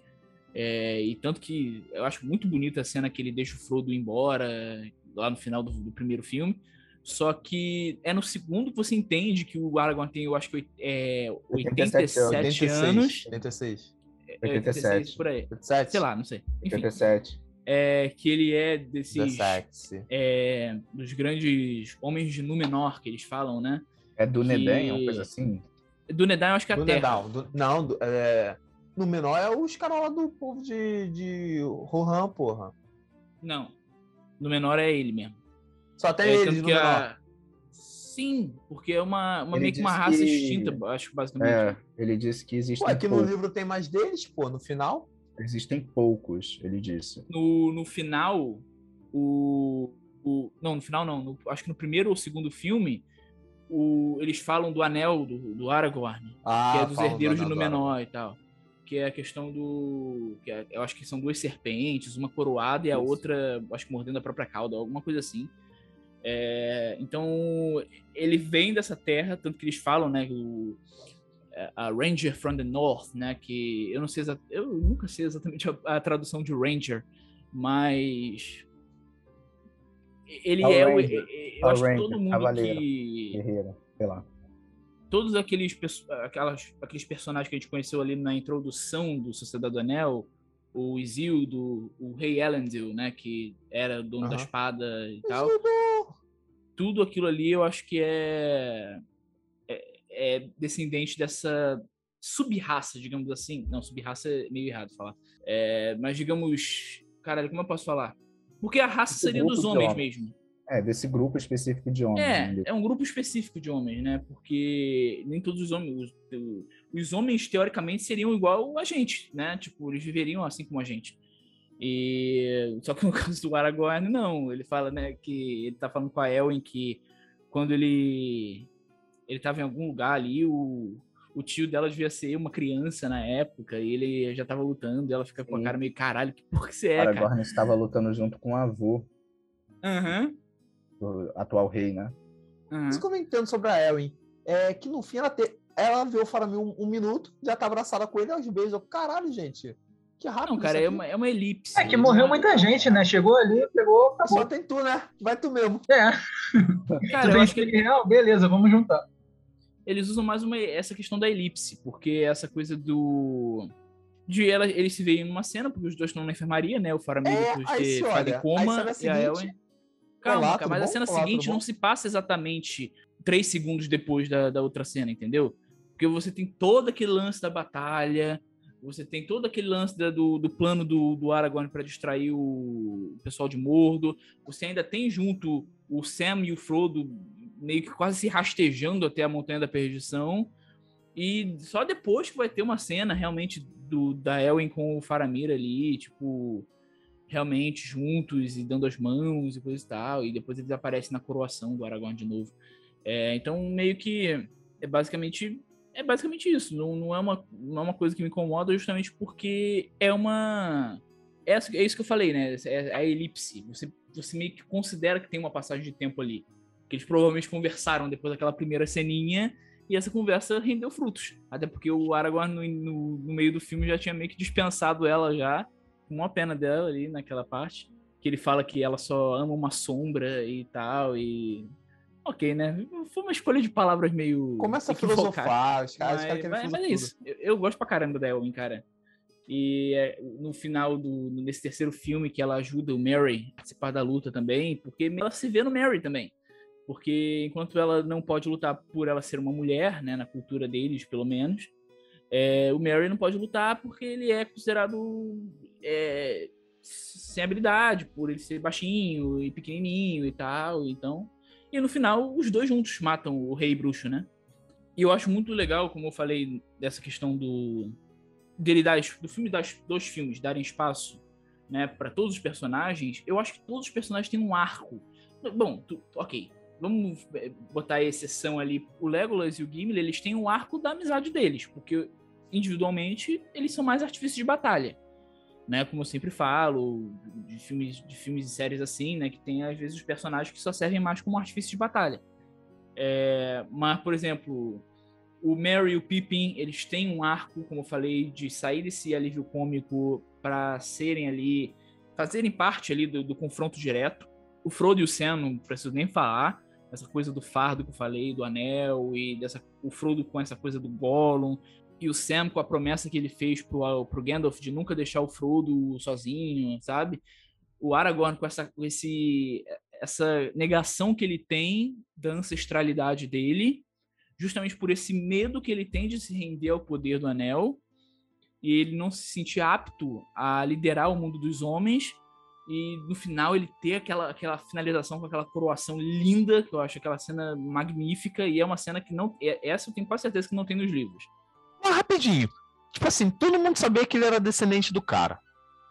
Aí ele não assumiu o trono, trono por qual motivo? Ele escolheu o exílio. O filme, o- dos três filmes vivem falando isso. Mas tipo Justamente assim, porque aí ele o não- cara morreu e lembraram, "Ih, realmente tu é rei, né? Pô, vem cá ser coroado. É que sei lá. Não, eles deixaram o Denethor lá, que ele era o. Porra, que eu fui Regente. todo em inglês. É, regente. gente. É, então, assim, eu, foi opção do próprio Aragorn não continuar, sabe? E como é aquele, aquele, negócio, a co- a coroa é hereditária. Então o Aragorn tinha que ser o rei. Se ele não é o rei, Ele é têm que botar um regente. Quê? Seria do Faramir. O, ele não quer, não quer ser rei do. Então, do mas o regente Denethor, o Denethor, ele não é uma... Sim, sim. De certa forma, sim. É, eles são uma casa de regente, né? Que eles falam. Só que ah, é ba- basicamente uma casa de vices. Só que assim, de, certa, de qualquer forma, dele. de qualquer forma, o Denethor, ele, ele não pode ser rei, ele não pode ser considerado rei. Eu acho que alguma regra de Gondor, porque ele não, ele, ele não é considerado rei, tanto que ele senta naquela, naquele troninho do lado da escadaria lá do que vai pro trono normal, né? Que é inclusive muito não prático aquilo ali. E até o Aragorn decidir assumir, meio que talvez o filho do Aragorn decidisse assumir, ele poderia ser o rei de Gondor e tal, mas o Aragorn realmente ele escolhe o exílio, ele escolhe viver com o passo largo, no caso, porque ele tem medo de ter esse poder. Ele tem medo de ter o poder sobre, sobre um dos homens e tem medo do poder do anel corromper ele, igual que fez com o Isildur. Então é uma coisa que, apesar de ter sido muito, muito, muito tempo atrás, ainda é uma coisa que é, abala ele muito, entendeu? E ele só sente, ele só começa a sentir realmente confiança quando ele é, derrota os orcs no Abismo de Helm, que é uma puta de uma batalha, e quando o, a Arwen e o Elrond, eles meio que reforjam, né? Eles reconstituem a, a Narsil e ela vira Anduril, né? Eu acho que acho que ali, aí ele meio que vai lá recrutar os traidores de Gondor, que, né, mesmo depois da morte, vivem como fantasmas, sendo sendo meio que sofrendo eternamente e tal, e ele faz um acordo e meio que por causa do Aragorn que a batalha nos campos de Pelennor é vencida, entendeu? Porque se não fosse, ter- teria todo mundo morto lá, porque o Rohan, eles mesmos falavam que não daria pra eles derrotarem. É, que ele ainda derrota lá o pessoal no barco, né? Cara, o que Uhum. me impressiona Chega mais é, tipo assim, ainda. são cidades pequenininhas que surge um batalhão de gente. Cara, Ro, é, Rohirrim. Mano, tem 10 casas. Sai dali uns 3 mil homens, cara. Cara, Não, que mas é- matemática. dá a entender- Da, da onde surgiu, cara? Tudo bem que chamou de outras cidades vizinhas. Sim. Mas mesmo assim, cara, tirou 3 mil pessoas de uma cidade de 500, 15 casas, cara. É muita gente, cara.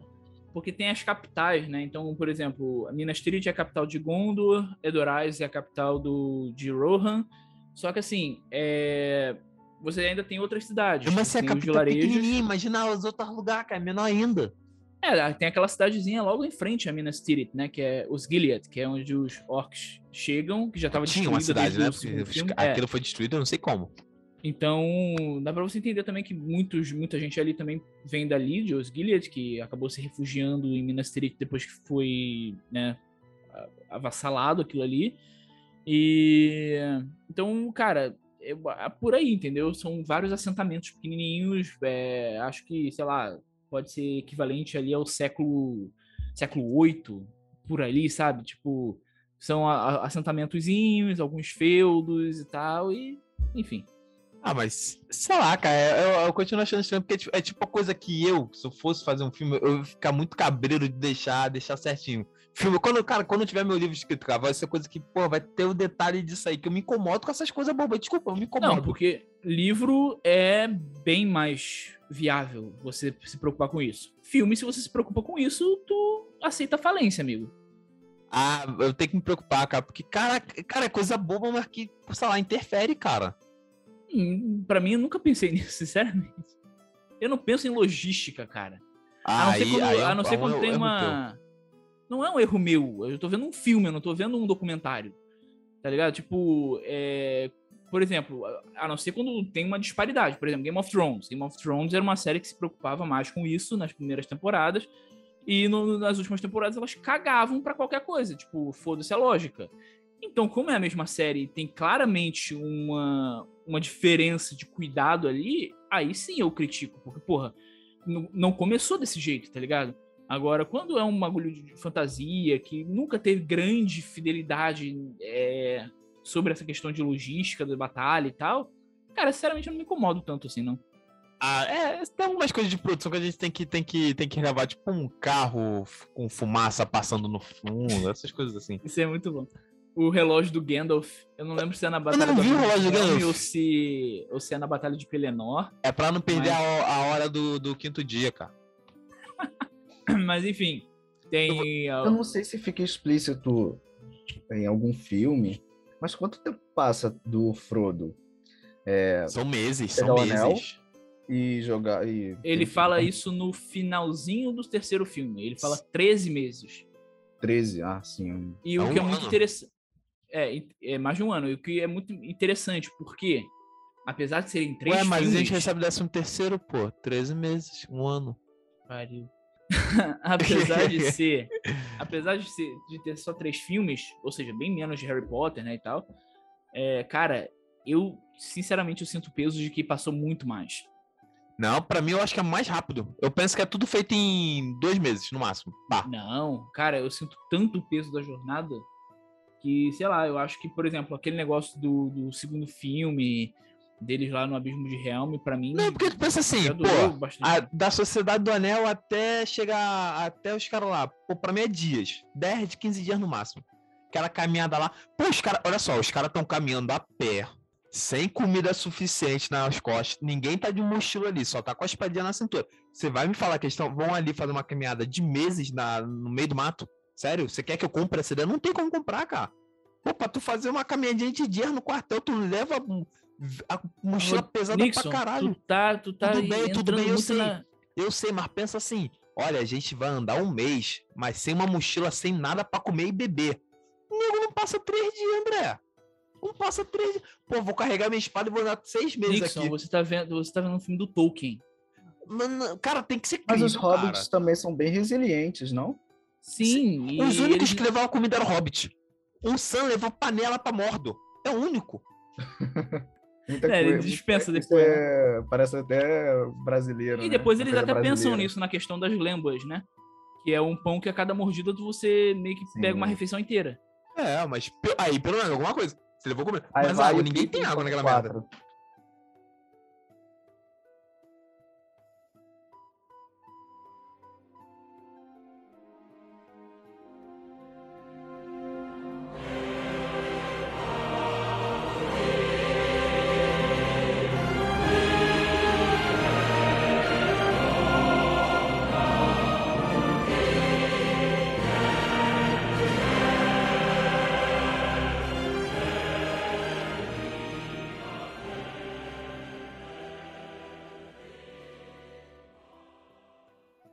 Depois que a gente começou a destilar esse nosso ódio aqui maneiro, gostoso, é... o que, que você tem a falar dele, André? Do filme, claro. Se quiser falar Não, então, de ódio. É, uma coisa que eu tinha anotado aqui que eu achei legal trazer pra cá é nas duas torres.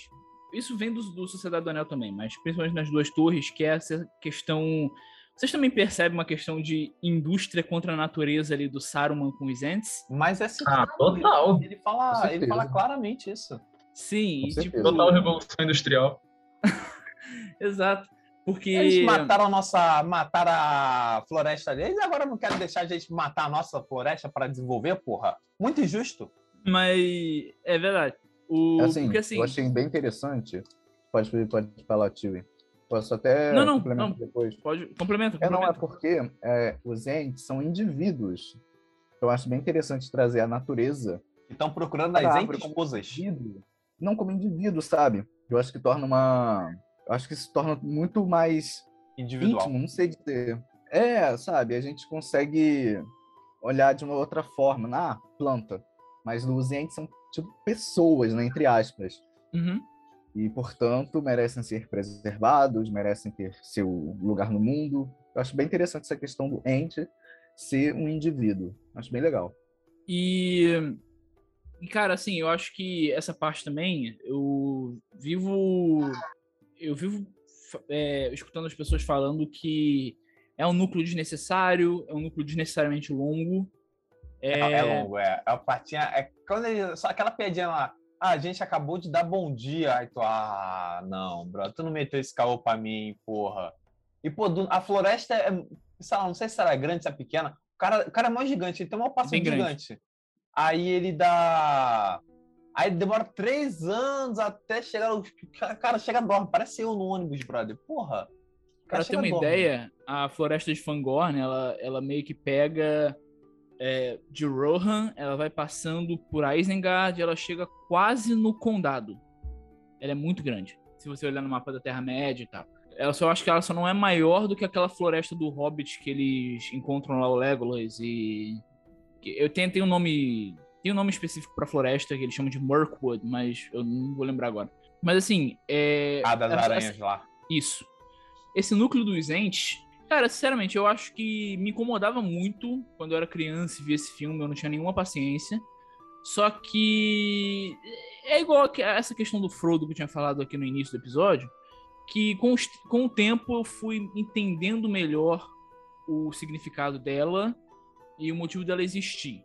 É, né, que é essa coisa da, da inércia em tempos de guerra. Eu acho interessante esse, esse, essa temática e eu acho que serve justamente para deixar a gente meio irritado mesmo, sabe? Essa coisa dos entes, eles, ah, não, a gente não vai participar disso porque meio que vai arriscar a nossa vida e é aquilo que o é engraçado que é o que o Peter Quill fala no primeiro Guardiões da Galáxia, se eu não me engano, que o Peter Quill, né, uhum. ele é um ele é egoísta e tal, e o Drax fica falando por que ele tá tão interessado em salvar o mundo. E ele fala, porque eu sou um dos idiotas que vive nele. E é exatamente isso, porque o...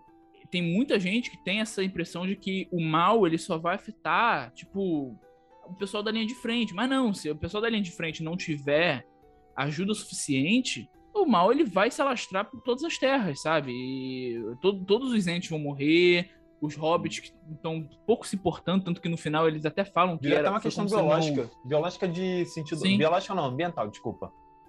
Sim, sim. E inclusive eles no final é até interessante que eles é, falam parte da guerra quando o aquele barbudo vê que o perdeu os amigos. Exato. É. E que, e que o mal meio que já está ali, né? Porque o Saruman é um servo do Sauron. E o Saruman é do lado ali da floresta. Então, essa coisa de você que inclusive é muito discutido no Rogue One também, a protagonista lá do Rogue One que fala que ah, eu vivo bem a minha vida olhando para baixo sem ver a bandeira que é erguida em cima, né? E uhum. tipo, cara, mas se você ficar fechando os olhos o tempo todo, alguma hora esse mal vai te afetar, tá ligado? Tipo, você não vai poder ficar ignorando para sempre. É... Acho que até o próprio Matrix fala sobre isso também, dessa da ignorância é uma benção, né, e tal. Mas, cara, alguma hora vai chegar, alguma hora vai doer em você, sabe? Então não adianta você ter essa postura egoísta se alguma hora isso vai acabar acontecendo. Então é melhor você ajudar quem precisa. E é também uma outra questão que é muito abordada entre Rohan e Gondor, né? Que o Théoden não chama ajuda de Gondor na Batalha do Abismo de Helm, né? Tipo, ele fica falando, ah, onde tava Gondor, não sei o que, não sei o que lá. Mas, porra, não custa tentar pedir, né? E no final, ele, né, não, pô, vou ser honrado e vou aceitar, né, esse pedido de ajuda. Eu vou atrás deles. Então, tem a cena maravilhosa que para mim é uma das melhores cenas da história do cinema, que é a chegada dos Rohirrim ali no nos campos de Pelennor. Que puta do ca... que cena do cacete, cara. de Helm ou no Não, 3? Pelennor ali no, no 3 mesmo. Ah, mano, essa, cara, é, pra, pra mim, aquilo ali é muito melhor do que o On Your Left do Vingadores Ultimato. Porque você tá ali o, bruxo, o Rei Bruxo, né, tipo, desafiando o Gandalf, falando que nada vai que tudo vai, vai ser destruído, que tudo tá perdido para ele. Aí vem um Deus Ex pouco, Máquina. Tu só escuta a trombeta. Porum, porum. Cara, aquela cena é arrepiante, a, o discurso do Telden. E. Cara, a única coisa que eu né, fico a morte. É que, tipo assim, na Idade Média, esse tempo meio que, tá? Já tinha batalha de 50 mil cabeças. É uma parada, quando você bota num, na, num, faz um mapinha assim, é uma parada absurda, cara. Aí, tipo assim, Senhor dos Anéis tem, tipo, 5 mil pessoas. Tudo bem que eu sei que é questão, não sei se é questão da história do Tolkien ou questão de edição, tá ligado? Mas é, pô, é, já podia ser muito mais grandiosa. Esse é o meu ponto. Cara, eu. E ela, e ela, e ela perde. E ela, na primeira vez, quando a gente reviu junto, lá em 2019, 18, não lembro, aquela questão dos, dos mortos-vivos não me incomodou. Mas depois, cara, eu fui re, reassistir, né? Eu fiquei incomodado porque, tipo assim, é muito fácil como eles matam. matam. Eu sou imortal. Sim. Eu vou te matar até você morrer. Tipo, uhum. aí eles começam a subir escada, pá. Aí mata todo mundo, tipo assim, sei lá, meio que todo aquele frenesi que tu tava de caralho, viado. Tipo, ele acaba, tipo, ah, é, aí vieram os fantasmas e resolveram toda a parada e foda-se. Porra. Perdi é, o, é, é mais para demonstrar por é que, o Aragorn é o rei, né, também. É o super trunfo, realmente. Exato, porque assim, não, não é a coisa mais fácil, não é como se qualquer um pudesse chegar ali e falar, não, vamos lutar com a gente pra, pra dizimar todo, todo mundo. Não, exatamente. Primeiro, até porque você, ti, você tinha uma porrada de orc ainda em Mordor, então aquilo ali não era nem metade do exército de Mordor, porque você vê naquela hora que o Sam e o Frodo estão ali na, naquela planície de Mordor, uma porrada de tochinha acesa e tipo, caralho, mano. isso ainda tá aqui, tá ligado? Tipo, aquilo que foi morto lá, tipo, foi quase nada, sabe? Então, é, é, muito doido você pensar nisso, e no final, claro, tem essa coisa do.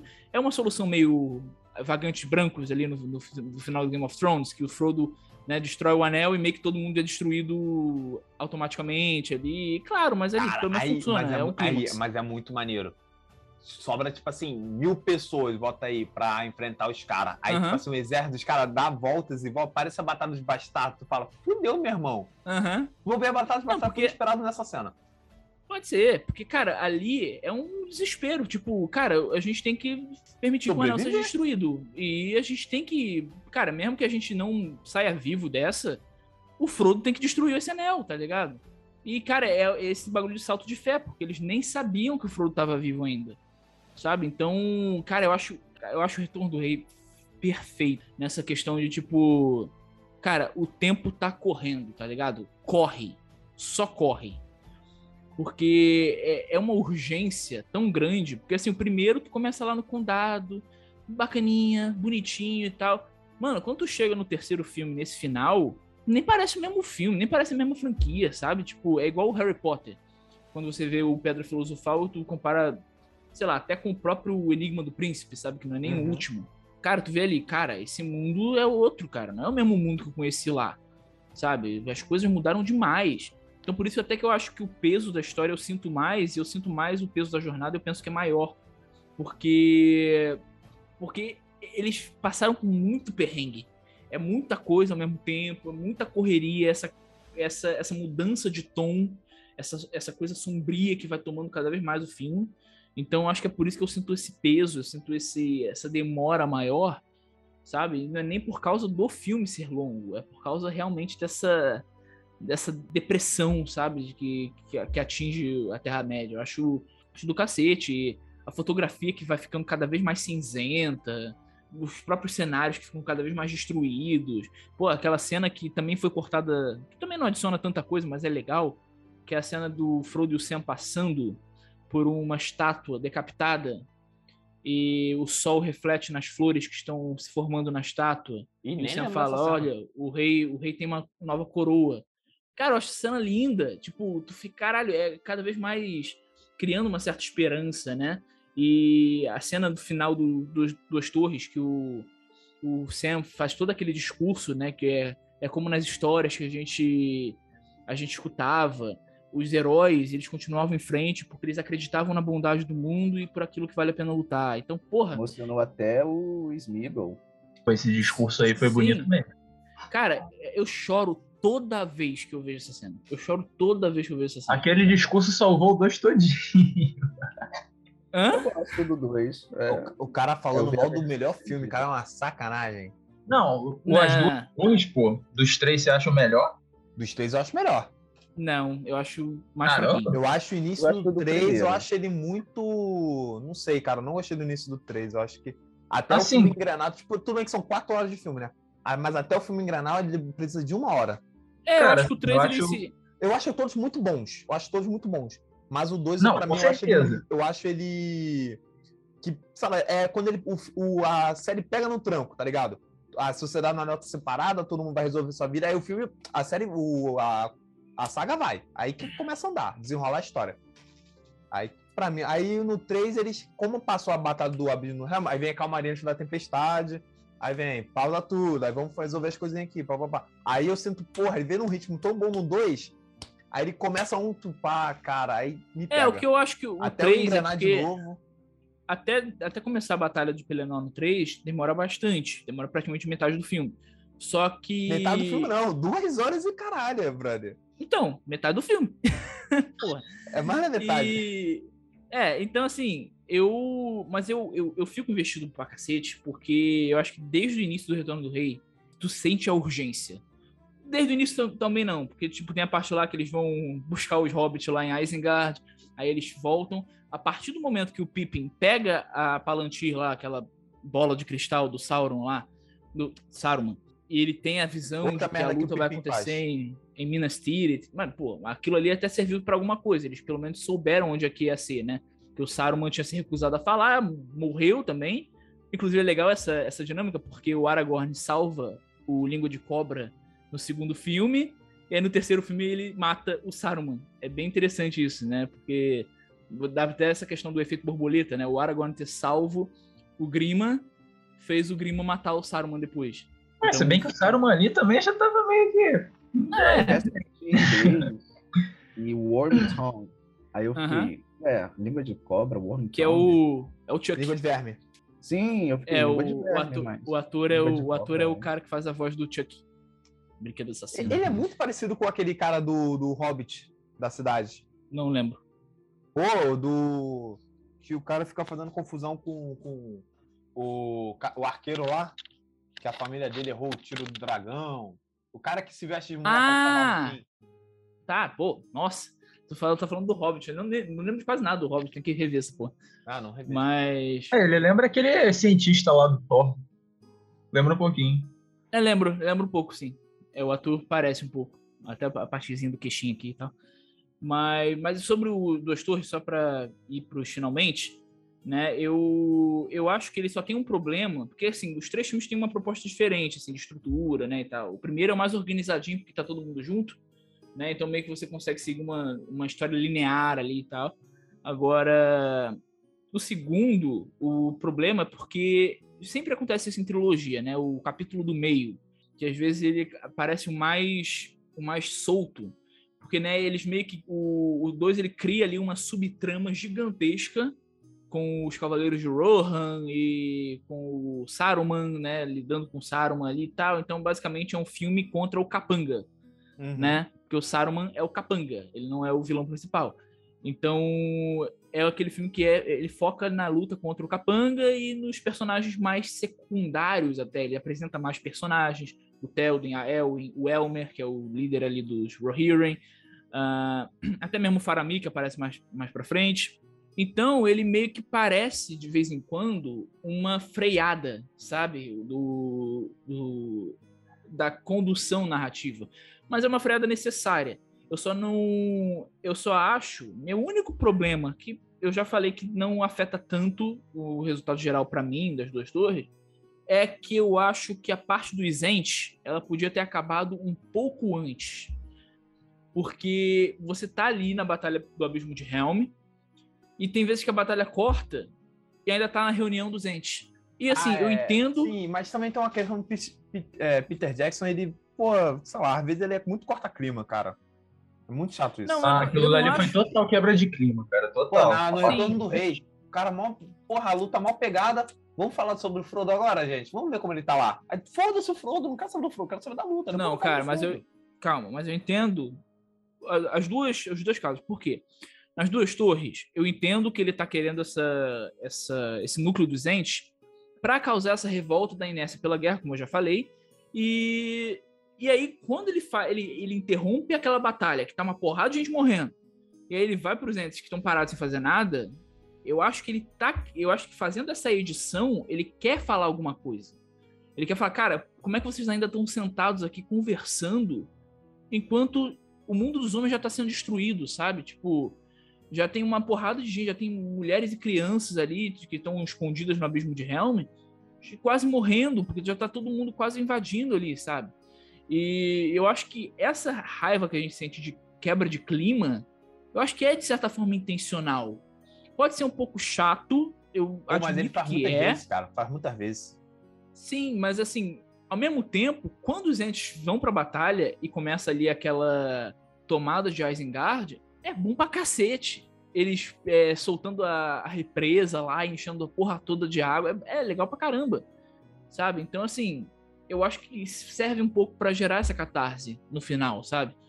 Tudo bem, eu concordo que ele estende demais, mas eu acho que não sei se. Será que se ele estendesse demais, a catarse final seria a mesma? Eu não sei sabe? Eu não sei se ele cortasse muita coisa, seria a mesma coisa, entendeu? Enfim. E no caso do terceiro filme, eu acho que aí é totalmente compreensível.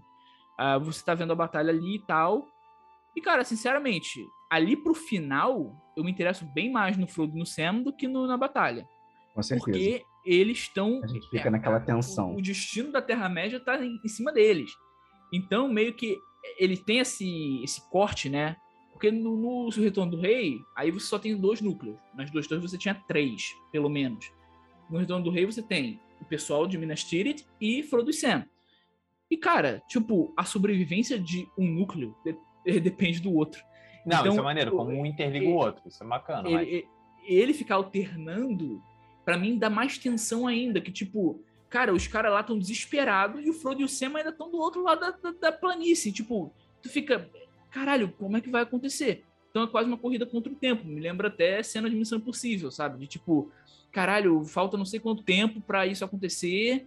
E os caras estão lá longe, e aí como é que vai dar? E aí os Migo aparecem no meio do caminho, eles se fantasiam de orques, e, e, tipo, caralho, mano, tu fica naquela tensão e, cara, a, última. Não vou dizer a última hora, porque ainda tem muita coisa depois do que o anel é destruído pra acontecer também, mas assim, aquela parte final ali do clímax, cara, pra mim é tensão absoluta o tempo todo. De tipo, eles é, com aqueles capacetes de orcs, aí o orc chega assim, não, vocês aí, Ih, começa uma briga aí. Come- Eles começam uma briga, aí eles saem de fininho. Ah, eu acho eles- muito. Olha só, uma parada que eu lembrei dos três, realmente. Ah, do nada, inspeção, foda-se. Ah, brother, tá de sacanagem comigo. Porra, roteiro. Porra. É sério mesmo, Ah, roteiro? cara, mas- Vai meter uma dessa pra cima de mim. Porra. Eu É, acho versão interessante estendida, essa- o obstáculo que eles criam ali, sabe? Mas até, pra- até também para você dar um pouquinho mais de contexto para Mordor, porque Mordor até, até, ali a gente tinha, a gente só encarava como uma planície sem nada e que, que, que só tem gente vagando ali, sabe? Quando se você joga o Shadow of Mordor, tu vê que Mordor é um reino mesmo. Tem, tem casas, tem construções, tem habitações, sabe? Então acho, acho, acho que pelo menos ali você vê ali as tendas militares ali dos orcs e coisa e tal. Eu acho legal. E é uma cena que cortam, né, no, na versão de cinema, mas eu acho, eu acho bacana. Eu acho que é, é bom pra expandir o universo, pra você não tratar Mordor só como uma terra desabitada, porque, tipo, caralho, aí vai ser meio que incompreensível. De onde veio esse exército inteiro, sabe? Ah, é, até falando sobre essas diferenças aí que você citou, é, tem algumas outras que, que você lembra, assim, porque assim, eu vi agora só a versão estendida. A primeira, a versão de cinema que eu vi, eu vi, sei lá, em 2015 e tal. E assim, acaba que a versão estendida é, é a preferida, assim, que assim, se eu tiver que ver de novo é que eu vou ver. Então, Eu sempre vejo a versão estendida. diferenças. É, cara, eu já, eu já vi muita versão de cinema, é muita versão estendida. É, tem coisas da versão estendida que eu acho um pouco desnecessário eles botarem assim, sabe? Ah, Mas eu até entendo. Só que. Só que, cara, assim, comparando ao que eles cortam na versão de cinema, eu prefiro mil vezes a versão estendida. Eles cortam. O primeiro talvez seja o menos afetado. Eu acho que o primeiro, a versão de cinema, até rola. Apesar de eu gostar de muita coisa da versão estendida do primeiro, a parte co- como os hobbits são apresentados é bem diferente no, da versão estendida e tal. Mas assim, eu acho bem melhor a versão estendida, ainda mais nas duas torres. Pra mim, as duas torres, versão de cinema, é disparado o mais fraco dos filmes. E eu, eu tô eu Novamente, tô- outra pessoa falando merda. O quê? Ah, não. Questão de você estar falando sem ser o Mas estendido, é do né? cinema. É. Ah, de cinema, tá bom. Vai, tomei outro susto aqui. Não, mas assim, na versão estendida eu também acho as duas torres o mais fraco das versões estendidas. Não, não, não, não, não, não. Não. Eu acho. Porque eu acho que ele tem um problema de ritmo, sabe? Ah, inclusive, até, até diria, eu acho que, reassistindo agora, eu acho até que a Sociedade do Anel é o meu favorito. Porque eu acho, sinceramente, eu acho impressionante a forma como o Peter Jackson insere esse mundo. Eu acho impressionante. É, e outra coisa, é uma coisa que a gente até vai falar no, no nosso próximo episódio aqui, que a gente vai gravar hoje. É, eu acho que o Senhor dos Anéis ele é um blockbuster que ele não tem cara de blockbuster. Ele é um blockbuster que ele tem cara de filme contemplativo. Ele tem cara de filme de filme muito levado Filme a do sério. Denis Villeneuve. É, é o Denis Villeneuve, é possível que o Denis Villeneuve tenha se influenciado por Senhor dos Anéis. Porque assim, o ritmo do Senhor dos Anéis é muito particular. É igual o ritmo do Uma Nova Esperança, por exemplo. É, o, o ritmo, a forma como os diálogos são conduzidos, como os arcos dos personagens são conduzidos. Eu acho que é, uma, é um cuidado tão grande que o Peter Jackson tem ali, que acaba que a parte que vocês. que no caso geralmente a gente reconheceria mais como blockbuster, que seriam as batalhas, a magia, e coisa e tal, para mim ela vira uma coisa quase secundária e usada quando precisa mesmo, sabe? Porque eu acho o- as partes de diálogo do filme algumas das melhores. A- eu- o pessoal fica implicando com a parte do condado na primeira hora do Sociedade do Anel. Eu adoro toda aquela parte do condado, com o Bilbo, com o Gandalf, com o É Frodo e sensação eles de descobrindo. que é um nosso lar. Eu tenho essa impressão. Sim, e você também percebe, cara, o que, que tá em jogo aqui, sabe? o que que tá em jogo aqui? Você percebe o clima desse- dessa primeira hora ficando cada vez mais sombrio. Então você começa ali naquela música linda, com aquela flauta maravilhosa dos hobbits. E aos poucos, né, conforme o Gandalf vai descobrindo mais sobre o anel e tal, tu vê que, cara, a atmosfera do condado fica muito mais pesada, sabe? Então, cara, eu adoro. Acho que. É porque o Retorno do Rei ele tem mais cenas icônicas que você se arrepia, sabe? Justamente por essa, essa coisa do massaveísmo. Mas eu acho que a Sociedade do Anel, é, como filme mesmo, e o objetivo que ele tinha de in- introduzir esse mundo, eu acho que é incomparável. Eu acho que não, não vai. Dificilmente vai ter um filme tão inteligente na construção de mundo quanto Sociedade do Anel. Eu acho um puta de um trabalho do Peter Jackson. É, mas encerrando isso aqui, né? Acho que a gente vai para as notas, não pode? É, como eu falei, é, como eu já dei um meio que um, um plano geral sobre todos os três filmes, né? Como eu falei, cara, as duas torres é. É o melhor de todos. De novo, de novo, considerando que a gente assistiu versão estendida, acredito eu, né? Acho que todo mundo viu a versão estendida. Eu, eu acho as duas torres o mais fraco pela questão dele ter essa, essa responsabilidade, dele ter que, que fazer três núcleos ao mesmo tempo, e de vez em quando o Peter Jackson erra um pouco o timing ali de inserir algumas cenas e tal. Mas eu acho que ele é um filme muito bom para expandir esse universo, pra gente conhecer o Rohan, pra gente conhecer esse lado mais diplomático do, do- da Terra-média. Acho bem legal. É, O Retorno do Rei é aquele épico, né? A Batalha de Pelennor, pra mim, é uma das coisas mais grandiosas que eu já vi no cinema, talvez a mais. E que é uma hora de batalha incessante, então, assim, acho fantástico. E, e a Sociedade do Anel, como eu falei, é a introdução perfeita. Eu dou cinco estrelas para cada filme. Eu acho que eu. Talvez eu quase daria um 4,5 ali para as duas torres, mas não- eu acho que cinco estrelas para cada filme. Adoro todos, a trilogia impecável, para mim. Querendo ou não, é um conjunto. Não tem como negar, não tem como falar o contrário. Então, eu vou deixar ficar por último. É... Buda, por favor. Todo mundo é né? Eu acho que é um grande bingo que bateria ou alguém tem algo, uma crítica muito grande para fazer algum filme. Seria maneiro, interessante. Julieta, uma pergunta, Julieta. O que, que você tem a falar de tudo? Você ficou tão caladinha nesse último final aqui, gente, desculpa. Ah, o gato comeu minha língua, né? O Ah, John? eu, Eu sei que ele é bonito. aí eu, pra mim, acho que 5 de 5 pra tudo. Comparando ainda mais com o que veio em Hobbit, acho que ah, só me resta colocar no pedestal. É porque Hobbit pode. Pô, tô pensando em chamar a Julieta pra, pro episódio de Hobbit, hein? pra ela sentar o. Vou meter o pau nessa trilogia A desnecessária. gente vai ter que gravar de Hobbit mesmo? Sei, tá fazendo aniversário esse ano, pô. 10 anos, vai aqui. Ai, rapaz. É. Ixi, é mesmo. É interessante, pô. A gente pode criticar algumas coisas também. Não, são nove horas pra rever. Meu Deus. Nove horas da minha vida, André. Minha vida é muito culpada. Imagina a do John, que tá tentando se formar. O Buda que se forma em maio. Tem que ver nove horas de Hobbit. Eu formei em março. Em março. Falei maio, não sei porquê. Março aí. Já tá batendo na porta o TCC. Já Esse defesa. teu TCC tá Ai. pronto, Buda? Ou você vai ter um ano TCC? não. Gente, o John e o Yuri ainda não deram a nota, só pra É finalizar. verdade, né? Dê a Vai. nota, por favor. Alguém, eu quero saber se alguém tem uma crítica muito pesada a fazer algum filme. Porque isso eu. Cara, eu tenho crítica ao Duas Torres. Vai, manda. pô, aquele é. Sei lá, acho que a minha crítica é mais ou menos o que o André falou aí. Fez um monólogo dele aí, que, pô, é um filme que, enfim, por ter muitas. Muitos. Muitos grupos para seguir, né? É, acaba ficando meio. Sei lá, desconectado. E também tem muito essa questão de, de quebra de clima do, do Peter Jackson e tal. Então, assim, é um filme que sei lá, eu às vezes eu sentia que, que tinha uma quebra de clima muito forte. Mas é uma questão sua de edição, então, a crítica. montado.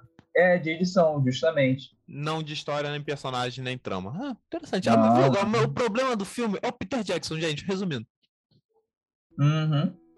Ele é essa tara de ser corta, corta, corta clima. Então, pra encerrar. Oi, Julieta, Hum? pode falar?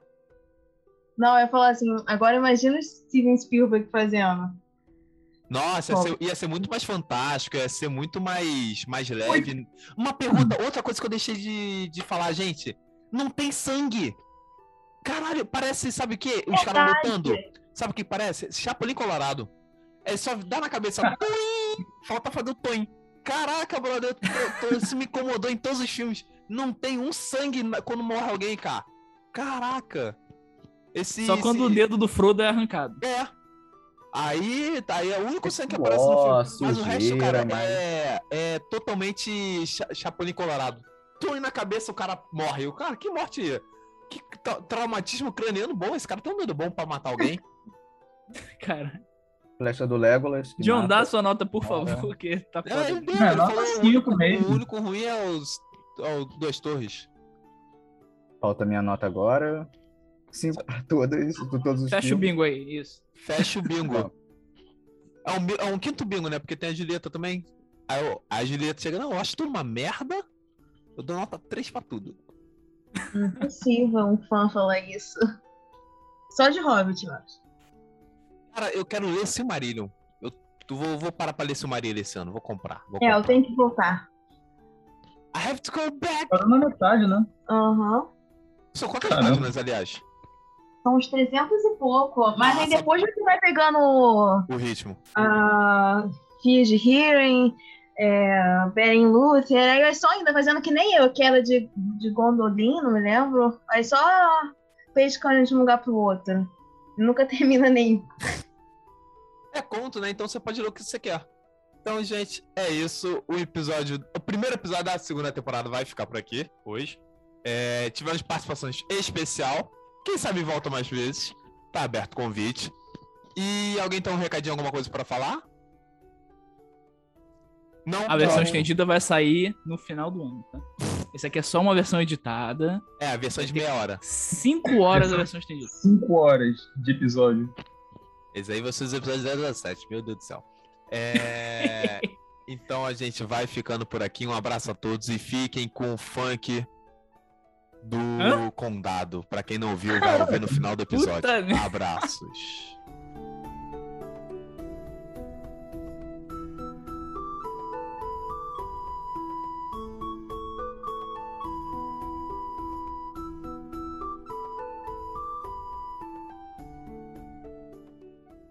Alô, bonde do condado, comunidade do Xaré.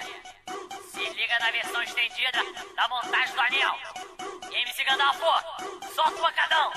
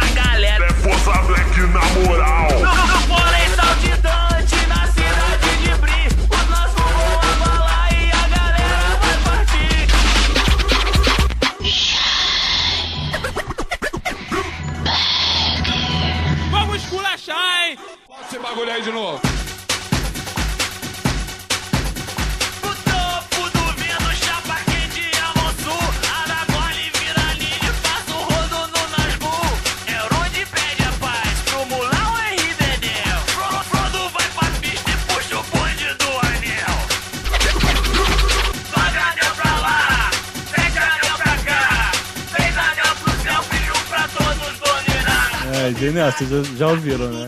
Nu- Caraca! Caraca. Você nunca ouviu o funk do anel? Eu não sou muito Caraca, Gui, vocês estão de sacanagem. Porra, cara, a parada é uma não. masterpiece, Vocês, cara. vocês estão de sacanagem pra ficar vendo funk. Não, Não, cara. não. Não é um funk qualquer, é o funk do anel, cara. Se tivesse no livro, em vez de eles ficarem cantando aquelas musiquinhas de fresco que eles cantam lá, se eles cantassem o funk do anel, ia ser foda, cara.